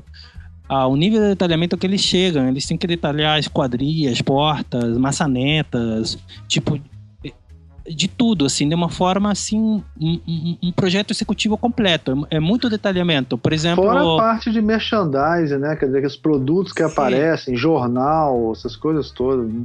Então, por que, que eles pedem um cara com uma formação de, de arquitetura? Porque o cara da arquiteto tá, tá pronto, entendeu? O cara ele só tem que dar uma lapidada aqui e ali. Praticamente no primeiro dia que ele está entrando, já está fazendo coisa, né? Se um cara de desenho industrial entra, por exemplo, vai sentir uma dificuldade, né? Vai ter alguns, alguns problemas para desenvolver alguma coisa. Eu não sei muito bem, né, é, o cara que é formado da cenografia, é, como é que ele lida com isso? É, mas talvez um se... designer de produto, você está falando designer gráfico, tenha muita dificuldade, mas talvez um designer de Mais produto... ainda, um design, um desenho industrial, por exemplo, ele ia ter muito, tem Não, muita matéria... É, porque tem o designer de produto, ele trabalha com, assim, a, a estruturação do objeto, né? Exposição sim, sim. também, né? Tem muita, tem designer que trabalha com exposição, eles vão ter mais facilidade, né? É, mas já o designer gráfico clássico tá ligado à ilustra é. a, a, a, tipografia, ilustração, diagramação, essas coisas, ele talvez uhum. fique um pouco boiando, né, que você tá falando. Sim, sim. Às vezes, por exemplo, a gente tem um design gráfico que cria um conceito visual é, para trabalhar na cenografia. Aí quando chega pra gente, a gente diz, mas isso não fica em pé de jeito nenhum. Tipo, essa rampa que você criou tá flutuando. E aí, como é que eu estruturo isso? Vai ficar em balanço? Isso mesmo? Isso é, é caro, é demorado, é uma série. Então, digamos assim, a gente como arquiteto tem uma formação não só do, da criação espacial, do desenho técnico, mas tem muitas matérias também de estrutura, né? Não, nós, não, não, não somos, não somos, não temos o mesmo a mesma formação que engenheiro, mas temos uma boa noção de cálculo estrutural, porque a gente leva. Um cara que faz desenho industrial não vai ter esse, esse, esse conhecimento, por mais básico que seja, entendeu? Então, acho que, que, que falta mesmo, né, é, em todos os cursos, né? Acho que a arquitetura tem que ter um pouco de, de design, sim, para dentro da arquitetura. A arquitetura tem que ter um pouco também da cenografia para dentro. Acho que esse currículo ele tem que se ampliar. Ele está muito atrasado né? Ele só forma profissionais de 20, 30, 40 anos atrás, não um profissional dos dias de hoje. Um cara que sai da faculdade hoje em dia, ele, digamos assim, eu sou um arquiteto, acabei de me formar na faculdade e vou trabalhar na TV Globo. Coitado, tá perdido. Ele, ele, ele até pode é, pegar o, o desafio de se desenvolver ali dentro, mas pode ter certeza que ele vai aprender a profissão na prática quando eu acho que na, na faculdade ele pelo menos deveria sair com uma noção do, de como é que esse mercado de trabalho é real, né? E acho que a, a, as faculdades não te dão isso. Eu, quando eu fiz cinema, foi a mesma coisa. Eu senti uma é, uma. é, é muito teórico, você até faz prática, você filma aqui ali, mas a realidade do mercado é totalmente outra. Os prazos são totalmente outros, assim, tudo muito rápido, pensamento. E infelizmente, é por isso que às vezes tem muito profissional da antiga que eles às vezes não têm formação da arquitetura, é, não tem uma formação. Ele é um cara que aprendeu na prática. E às vezes esse cara é tão bom quanto ou até mais que um cara que tem toda uma formação é, profissional. Né? Isso não quer dizer que nos dias de hoje, ah, não preciso ter nenhuma formação. Não, não é isso. É, mas é, acho que nos dias de hoje, uh, não só as empresas, como qualquer outro trabalho que você for fazer, vão pedir de você é, não só a formação, como um conhecimento é, muito mais amplo da, de tudo que está acontecendo, né? A parte técnica também, você quer dizer? Sim, sim, sim. A parte técnica tem que ser muito técnico, né? Uh, é isso. E, Luiz, Ô, Luiz eu, eu vou, posso, posso puxar a brasa pode, aqui? Pode, claro, exatamente, é isso que a gente ia fazer. É, porque é, concordo com, com o Omar, com muitas coisas. É, eu acho também, assim, a, a prática, ela vai te ensinar é, muitas coisas que você não, não aprende na faculdade, isso em qualquer área, né? É, mas puxando um pouco a brasa aqui para minha sardinha, eu sou professor do curso de cenografia da Unirio, Universidade Federal do Estado do Rio de Janeiro, é, que é dentro de uma que é um, é um curso dentro de uma escola de teatro onde tem mais quatro outros cursos. Esses cinco cursos eles trabalham juntos, né? Os alunos eles se misturam. Então, é, e sou coordenador de curso, inclusive, e fui responsável pela reformulação do projeto pedagógico, do currículo do curso nos últimos anos. A gente está com um curso novo, fresquinho agora acontecendo. Convido todos os jovens que quiserem conhecer para visitarem lá, por favor, é, aplicarem para o SISU. É, mas, de qualquer forma, é, é, só queria mostrar como a gente é um curso pequeno, né? nós somos 10 ingressantes, são 10 ingressantes por, por período, é, os alunos, eles dentro do curso de cenografia, eles têm uma capacidade que é genial. É, tanto dentro do, da faculdade, cada aluno ele, ele faz pelo menos três projetos é, de cenografia que são executados nos palcos da, da escola Legal. com dinheiro público, com cenotécnico, costureira, contra-rega que trabalham na escola é, então a gente, a gente tem verba, né? A gente tem uma, um, um, obviamente não é uma verba gigantesca, mas a gente tem uma estrutura que possibilita que, as, que a experiência, né? são as provas públicas, né? A experiência do aluno seja mostrado para o público de maneira gratuita, em, em, produções. Cada aluno faz pelo menos três produções de cenografia, seja de cenografia, seja de figurino é, de iluminação também eles produzem.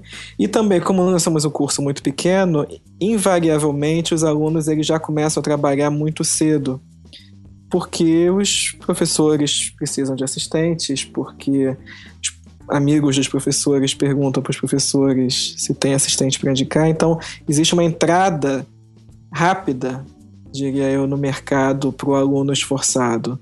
É uma entrada bastante rápida tem essa questão que o Omar estava falando, né? Um, uma pessoa formada em cenografia, ela não vai poder ser responsável por uma estrutura, por exemplo.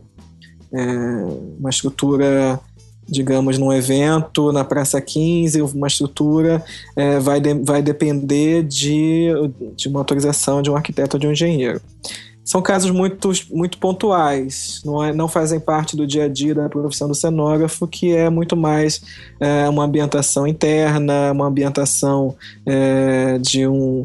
às vezes de rua até, mas, que, não, que, nós, que não demandem um cálculo estrutural. É, agora, detalhamento é, faz parte do nosso, do nosso de cotidiano. Assim. Detalhamento de cenografia. É, a gente quer sempre que o aluno saiba começar o projeto e terminar o projeto com detalhamento o mais completo possível para que ele possa ir para o cenotécnico que trabalha na universidade, inclusive, discutir com o cenotécnico um projeto detalhado. Assim. É, eu, por exemplo, eh, eu, quando fui trabalhar na TV Globo, eu tinha comentado que o detalhamento construtivo é muito parecido com o da arquitetura. Mas, por exemplo, agora que trabalho com eventos, por exemplo, é um detalhamento mais simplificado. É, ele é muito mais visual do que um detalhamento muito técnico, porque os prazos são outros, tudo tem que ser muito rápido. Então, muita coisa de detalhamento fino é ajustado e feito na própria fábrica. E também tem aquilo, o cara quando vai fazer uma pré-montagem, uma montagem no local, ele quer um, um, uma planta muito é, mais clara, mais visual do que cheia de detalhe, porque o prazo que ele tem às vezes é um dia, dois, é muito rápido. Ah, e Muitas vezes a gente tem que mostrar ilustrações, perspectivas, o palco todo explodido para ele entender como que as peças se encaixam, porque também essa é uma grande diferença entre cenografia e, e arquitetura, né? Todas essas peças de cenografia são módulos pequenos que depois você monta por uma por uma questão de acesso, né? Você vai entrar num palco com toda uma cenografia, você tem um acesso pequeno, uma porta. Tem que, tem que passar por uma porta, né? Tudo tem que é, passar por uma porta. Ah, Ou às vezes tem que é subir ótimo, num elevador, cara. né? Tem que subir por um Não, elevador é. que é micro, né? Então, digamos Não, assim. Vou te você... falar, deixa eu contar uma história rapidinha, essa história é ótima. Eu tava, eu participei, eu fui gestor de um projeto para fazer uma escola de comunicação e design. E tem um estúdio lá, né? E aí tem, vai ter, vai ter curso de cinema, tem curso de produção audiovisual, tem vários, tem vários vários cursos, né? Aí quando tava, é um sobrado quebrou tudo, né? Aí eu levei um professor de, de cinema lá e mostrei, olha, isso aqui é a porta e tal. Ele falou, ah, me aumenta essa porta aí. Aí eu falei, por quê? Ah, cara, eu não sei, mas quanto maior a porta, melhor, porque tudo que for entrar aqui dentro vai ter que entrar por essa porta. é exatamente o que vocês falaram, né? Tudo entra Nossa, por uma porta, né, cara? Incrível. Tudo entra por uma porta, tudo sobe, sobe um elevador, faz uma curva. Incrível, exatamente. É, e, e, a coisa da montagem também, né? É muito legal pegar os, as técnicas antigas, assim, um, uma, de uma parede de 5 metros de altura, uma pessoa consegue carregar sozinha, né? Um módulo numa parede. Porque é feito de uma maneira própria para ter uma leveza, mas que visualmente parece que é alguma coisa pesada. Deixa eu perguntar uma coisa para vocês. Qual é a importância da fita banana e do silver tape na cenografia brasileira? Cara? Seria possível? A cenografia mundial. Mundial. Seria possível ela existir sem a, o silver tape, sem a fita banana? O silver tape a, a gente não usa não, mas fita é. banana vai muito, viu? Tem que... É, para marcação de atores, né? Talvez, né? Pra segurar Não sei, cara, em show de rock, cara, tudo é. Tudo, segura, a gente segura qualquer coisa com, as, com, com fita banana, cara. Não, o que você usa muito é aramecinho, né? Isso é. é Aramezinho. Porque é, é, terrível, mas é muito usado. Tem, tem, muita gente que usa arame, fixa tapadeira só com arame. E a famosa fita rosco, que é o luxo de todos os montadores. É ter, um, é ter uma fita rosco que, que, é, que é maravilhosa, mas cada, cada rolo custa 80 reais, já não sei mais quanto tá custando o rolo. Mas segura, e segura tudo. Segura tudo.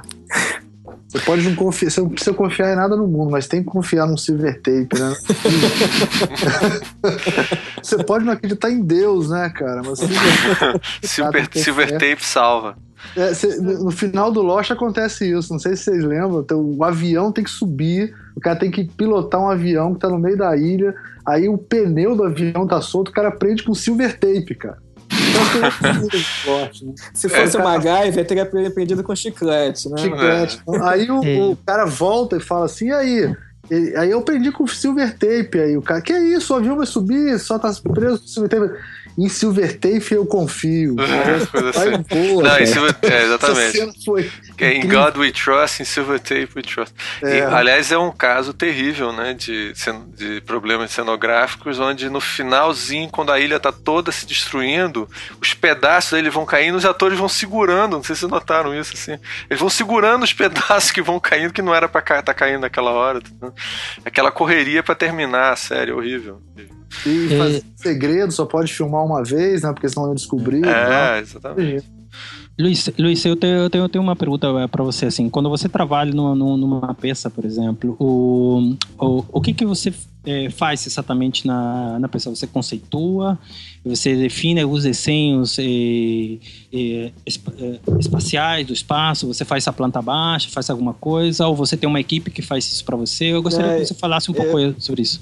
Eu costumo fazer tudo, na verdade. Eu conceituo, vou, do conceito vou para os primeiros desenhos de perspectiva, uhum. e aí vão se tiver mais tempo, vou para maquete, ou maquete 3D, maquete digital ou maquete física. Uhum. É, e chegando num, num, determinado ponto onde já tem uma ideia mais afinada, já vou para planta baixa e depois para as plantas de construção e, e detalhamento de construção. Então você acaba fazendo tudo? Até o detalhamento também? Eu, até, eu, eu adoro detalhar, na verdade. É, é, é, um grande prazer meu é detalhar. Fazer planta baixa e detalhar na hora de executar e você está acompanhando o tempo inteiro também. É, aí na hora de executar eu estou acompanhando, mas em geral vai, vai mais assistente para ficar acompanhando a execução. Uhum. Eu vou, é, é, quando eu sou assistente, sou eu que estou acompanhando a execução inteira. É, eu faço muito desenho técnico para o Aéreo, já fiz bastante desenho técnico para ele, já acompanhei montagens e, e construções. É, a sua mas... formação exidiana ajudou? Aquela coisa de produto e tal? Hum, em termos de detalhamento? É. Não. Interessante.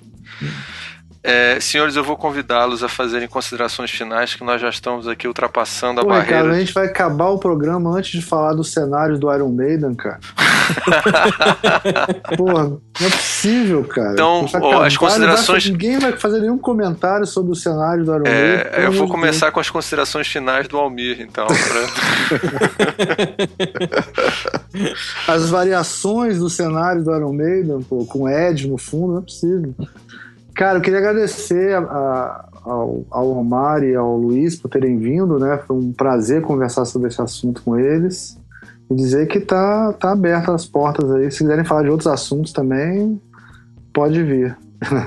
Com certeza. Me despedir. Obrigado. Maravilha. Eu quero agradecer ao Mir, Ricardo, Omar. Foi um prazer conversar com vocês.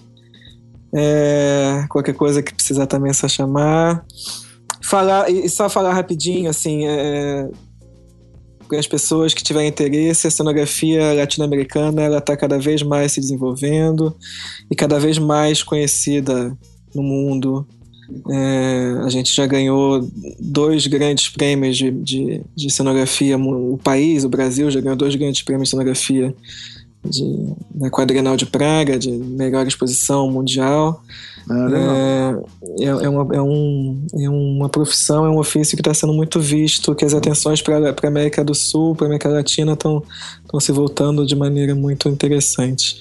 Eu, tô, eu tô, tenho estudado muito isso, que eu vou lançar um, Ano que vem vai sair um, um, um compêndio é, é, na Routledge, é, na Inglaterra, vai sair um compêndio sobre cenografia, é, The Routledge Compendium of Cenography.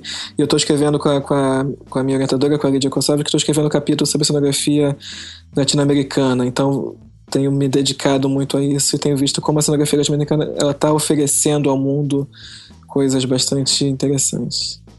Que ótimo. Legal. Omar. Omar? Sim, bom, eu também queria agradecer o Luiz, né, o, a vocês, é, a Luiz, a Luiz, a Ricardo, a, a Mir também é, pelo convite, né, é, acho que é um tema para ficar falando durante muito tempo, achei que duas horas ia dar para falar bastante, mas Passa corre, rápido. É, passa rápido. É. Eu só queria é, focar numa coisa. A, a, além de trabalhar com cenografia de eventos, eu também tenho um curso no IATEC, que fica no centro da cidade, na, ah, na Praça Tiradentes, que eu dou um curso sobre eventos culturais, né? Cenografia especificamente para eventos culturais. Que não existem cursos. É, formação acadêmica não existe. Só tem cursos. É, particulares, né, de, de alguns dias, mas eu fiz um curso justamente de toda essa experiência que eu tenho de 13 anos de, de vivência em cenografia nessa área. E é um curso de seis aulas todo sábado que eu ministro. Eu tenho agora, acho que em junho, tem uma, uma aula que eu vou dar já de aula em Salvador. O ano, esse ano também tem uma aula aqui no Rio, Rio de Janeiro. E é um curso muito voltado na, na prática. Então eu pego os alunos desde o início e estou fazendo desenho, fazendo desenho técnico ficou treinando o briefing, treinando conceitualização e é, passo também muito sobre essa parte como o teatro é muito importante, o cinema é muito importante, essa base, né? A, cenografia cultural, ela, ela, ela viveu de, dessas, desses, é, desses outros, este, hum, dessas outras linguagens, né?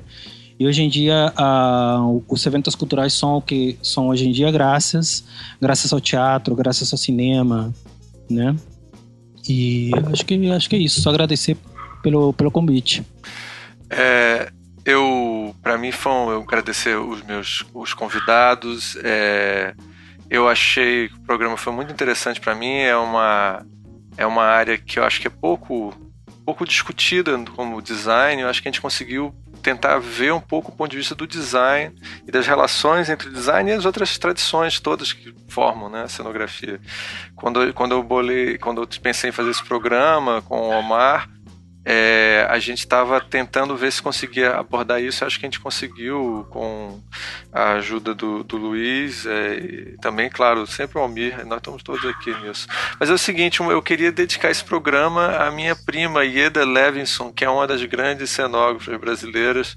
Ela fez é, Luar do Parador e vários Vila Lobos.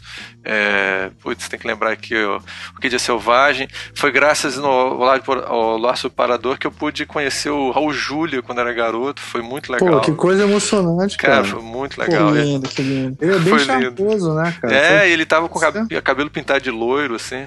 Nossa. E foi muito legal, foi muito bom. E, e a Ieda já tá com 80 e tantos anos, cara. E é uma pessoa maravilhosa. Então, estou dedicando a minha participação e agradecendo mais uma vez aos meus convidados, aos nossos convidados, né, Almir? Que foram é. fantásticos. Então é isso. Vamos tchau, dar nosso tradicional tchauzinho. Tchau. Valeu, tchau. tchau valeu, valeu, pessoal.